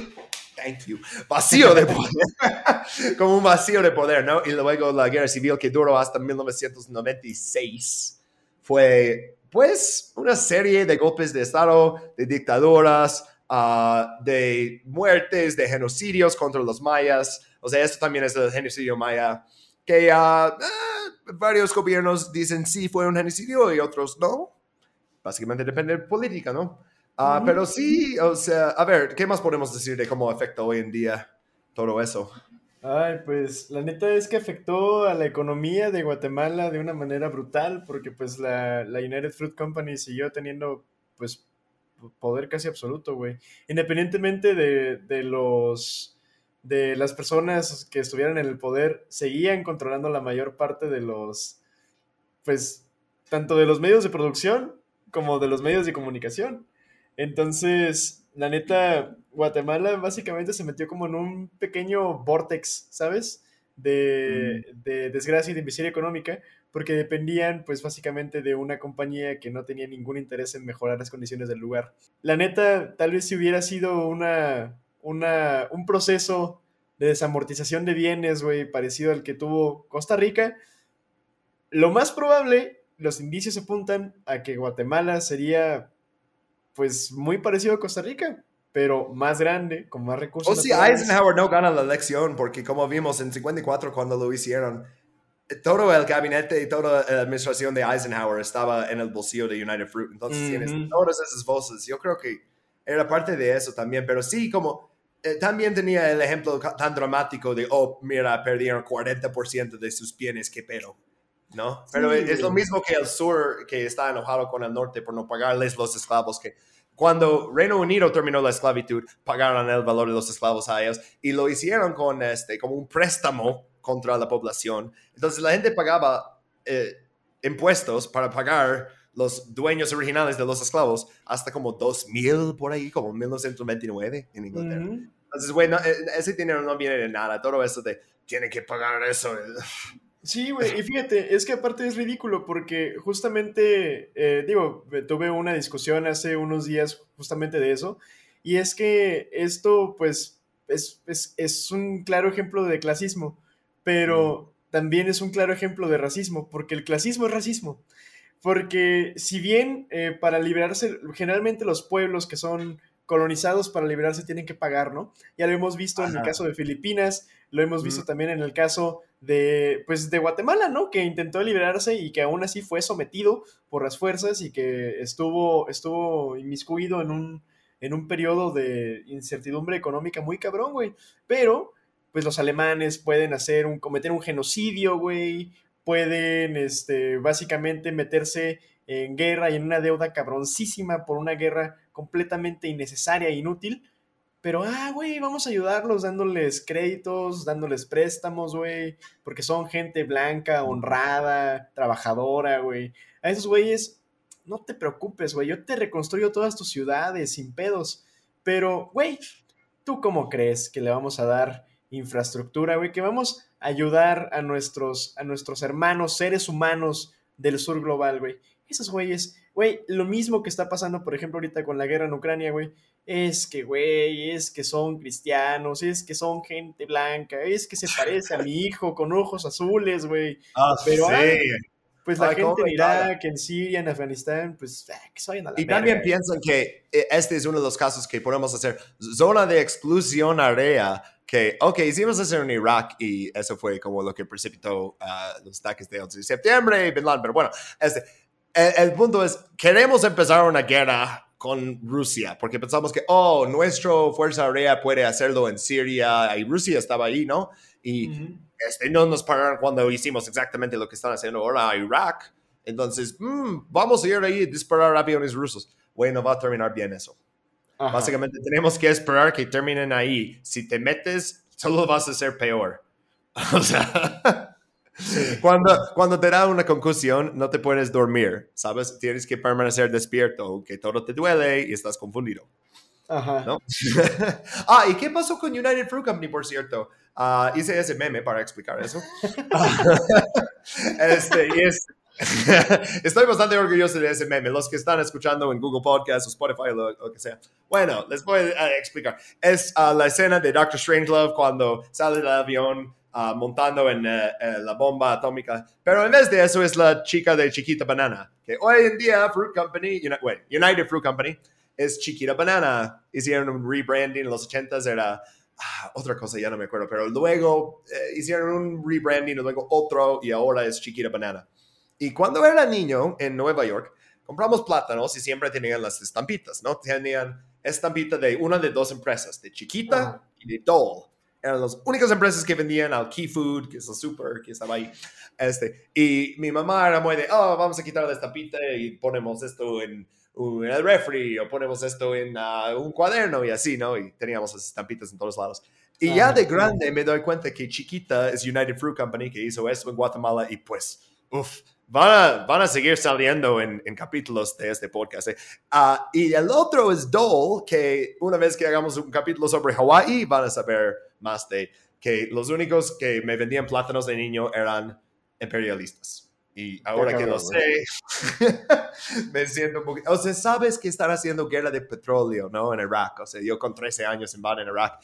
Y yo, están haciendo una guerra por petróleo. Qué mal. Y comiendo un plátano y no sabía todas las guerras que hicieron para que yo pudiera comer este plátano. ¿No? Sí, güey. Aquí tiene nacionales. Qué, triste, ¿no, güey? Aquí en México casi todo el plátano viene de México, ¿verdad? Em, algunos sí y algunos no. Creo que no cumplimos, no nos damos abasto completo, güey. Pero mm. sí hay algunas, algunas plantaciones de plátano en territorio nacional. Te digo en especial, por ejemplo, hay espacios en Colima donde se da mucho el coco y el plátano. En Chiapas también hay algunas zonas donde se da mucho el plátano.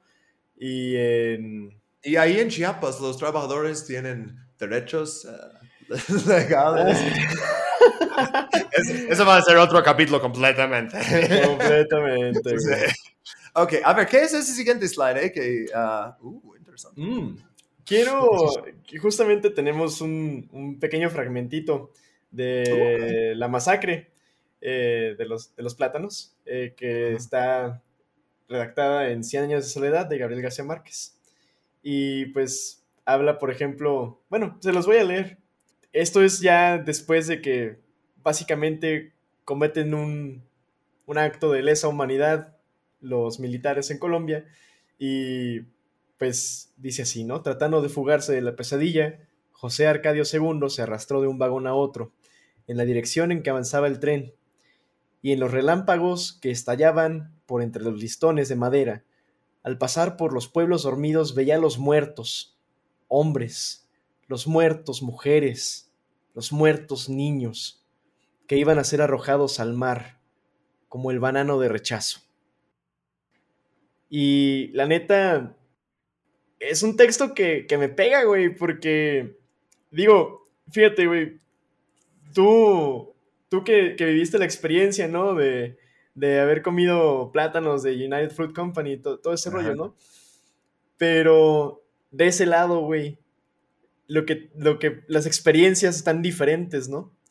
Tener que, que, trabajar, güey, bajo el sol ardiente durante jornadas de 12, 16 horas.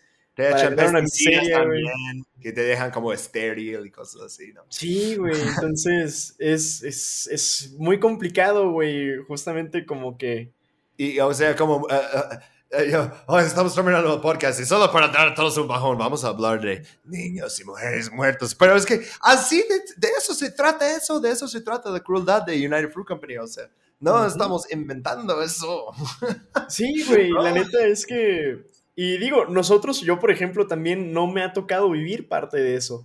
Nah. Y aún así lo siento y lo siento cerca de casa porque siento que si algo tenemos todos los latinoamericanos, y también, o sea, en realidad si algo tenemos todo el sur global es que hemos pasado por muchos de los mismos problemas. Y por ejemplo, está este, este poema de Pablo Neruda que también lo incluyo y que también se los quiero leer porque siento que, que la neta, o sea, a todos los latinoamericanos nos va a pegar en específico. Es que, es, o sea, ¿qué es, como, ¿qué es derecho en Latinoamérica? O sea, que alguien que tuvo un ferrocarril en 1882 y le debían dinero, él o sus hijos o alguien relacionado con él, tiene más derecho a toda esta tierra en Guatemala, en Honduras, en, en, en Centroamérica y Caribe, ¿no? Uh, y tiene más derecho que tú que naciste ahí, porque su bisabuelo o algo, 70, hace 70 años, ah, pues le dieron ese y mira, tenemos contrato. ¿Y en qué, qué momento decimos, oye, todo eso es una falsedad? O sea, tu, tus deudas son inventadas, uh, esto es nuestra tierra y lo vamos a usar para nuestra gente. Uh -huh. Y una vez que digas eso, eso es la, la, el punto que Estados Unidos tiene que intervenir. Porque nadie puede decir eso porque eso arruinaría la gran mentira de que tú nos debes dinero, tú tienes que hacer lo que digamos. Lo sí, hacemos con International Monetary Fund, lo hacemos con World Bank, no, pero bueno. Totalmente, porque la deuda es esclavitud. Uh -huh. La deuda simplemente es esclavitud porque nadie debería hacer absolutamente nadie, nada que no quiera. Y estamos forzados a trabajar por salarios de mierda, trabajos de mierda, para vivir en espacios de mierda transformados uh -huh. por compañías de mierda.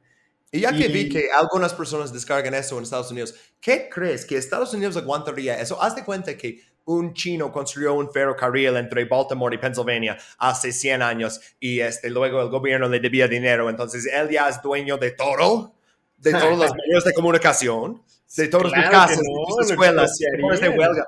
No, o sea, los Estados Unidos están en afuera con sus ametralladoras que te da cuando cumples 18. Uh, ah, por ley. Uh, no, es de, o sea, oh, esto es nuestra tierra. Ah, pero cuando lo hacen en otro lado, luego dicen, ah, pero mira, eso es el acuerdo, eso es el tratado, estamos protegiendo. Y, güey, ¿en qué momento puedes creer y, eso? Y, y, no nos vayamos a hipotéticos. Pasó, pasó con el Wall Street negro, que también es una ah, intervención sí. gringa en territorio gringo. Ah, sí, sí, excelente ejemplo de una de las veces, no, no todos, porque Philadelphia 85, pero mm. en Tulsa, en, quiero decir, en 1921, uh, ah, sí, que Estados Unidos, específicamente uh, aviones que, con pilotos que eran en la Primera Guerra Mundial bombardearan a Tulsa, Oklahoma, en, en conjunción con otros ataques, pero este elemento es importante. Para este golpe que tenían ahí, tenían este apoyo aéreo, igual que en Guatemala. Sí, ¿no? está- Y la diferencia que hace eso, cuando te bombardean, cuando te atacan desde el cielo, para decir, yo soy el dios y, y ustedes son hormigas, ¿no? Ah, hay, hay un, hay- hay un gran como componente psicológica en bombardear a la gente, aparte de, de matarles y destruir cosas, ¿no? Pero también Sí. los- la parte psicológica. Sí, totalmente. Y antes, antes de irnos a las conclusiones, la Ah, verdad sí. los quiero dejar con, con este poema de, de Pablo Neruda, Ah, sí. que pues dice esto, ¿no? Es, el, el poema se llama La United Fruit Company.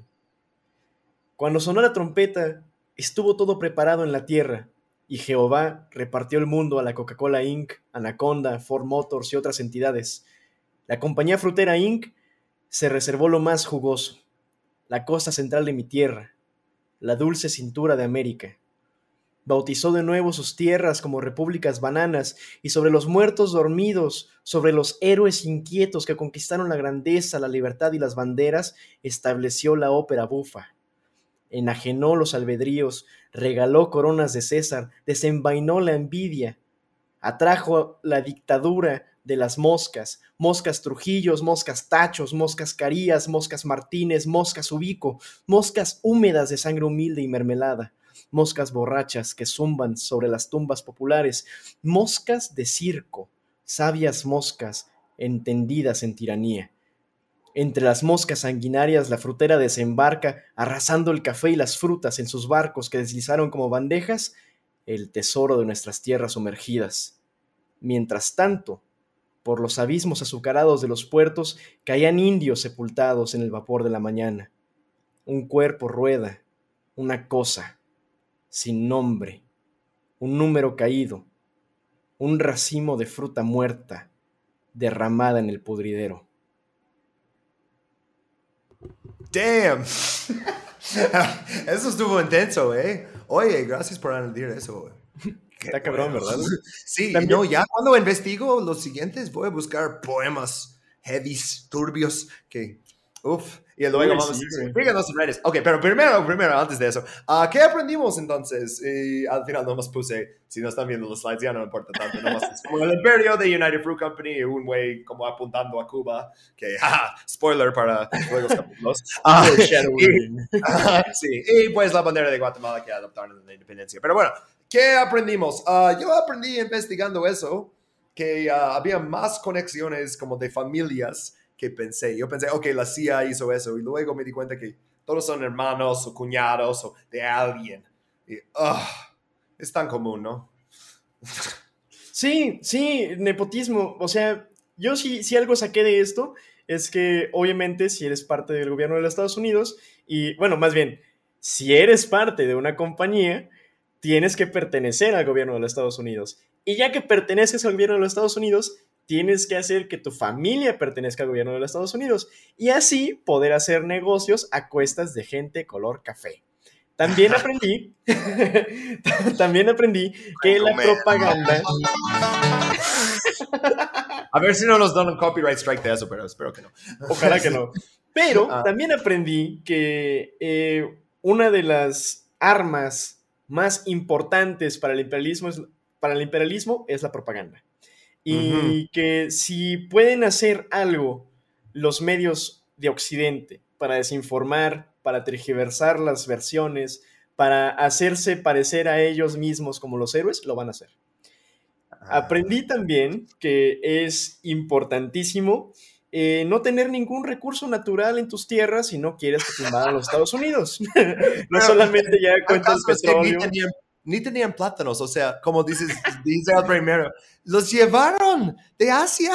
Está cabrón, güey, la neta. Sí, güey, o sea, ah, sí, es eso, güey, que si tu tierra es productiva, güey, aunque ni siquiera tengas cultivos, te los van a poner, güey, y te van a Y te quitar los van a tierras. Ah, sí, o sea, mira, construimos un ferrocarril aquí una vez. Teníamos mucho dinero robado, entonces construimos eso. Ahora toda tu tierra nos pertenece. Chido. All your base are belong to us. Ajá, no, pero también lo que dices de los medios de comunicación, yo creo que el paso más importante para hacer todo eso de United Fruit no era lo de tener amigos en la CIA o nada de que hicieron, menos los medios de comunicación que controlan los correos, que controlan el radio, que controlan todo, ¿no? O sea, entonces Ujú. pueden inventar una guerra fantasma. Es como, ¿por qué están construyendo tantas estaciones? O sea, ¿qué les interesa tanto modernizar? Que luego eso siempre es la justificación. Venimos a modernizar, a construir ferrocarriles y telegramas y... Ajá. Y al final, oh, controlan todo y... ¡Con razón!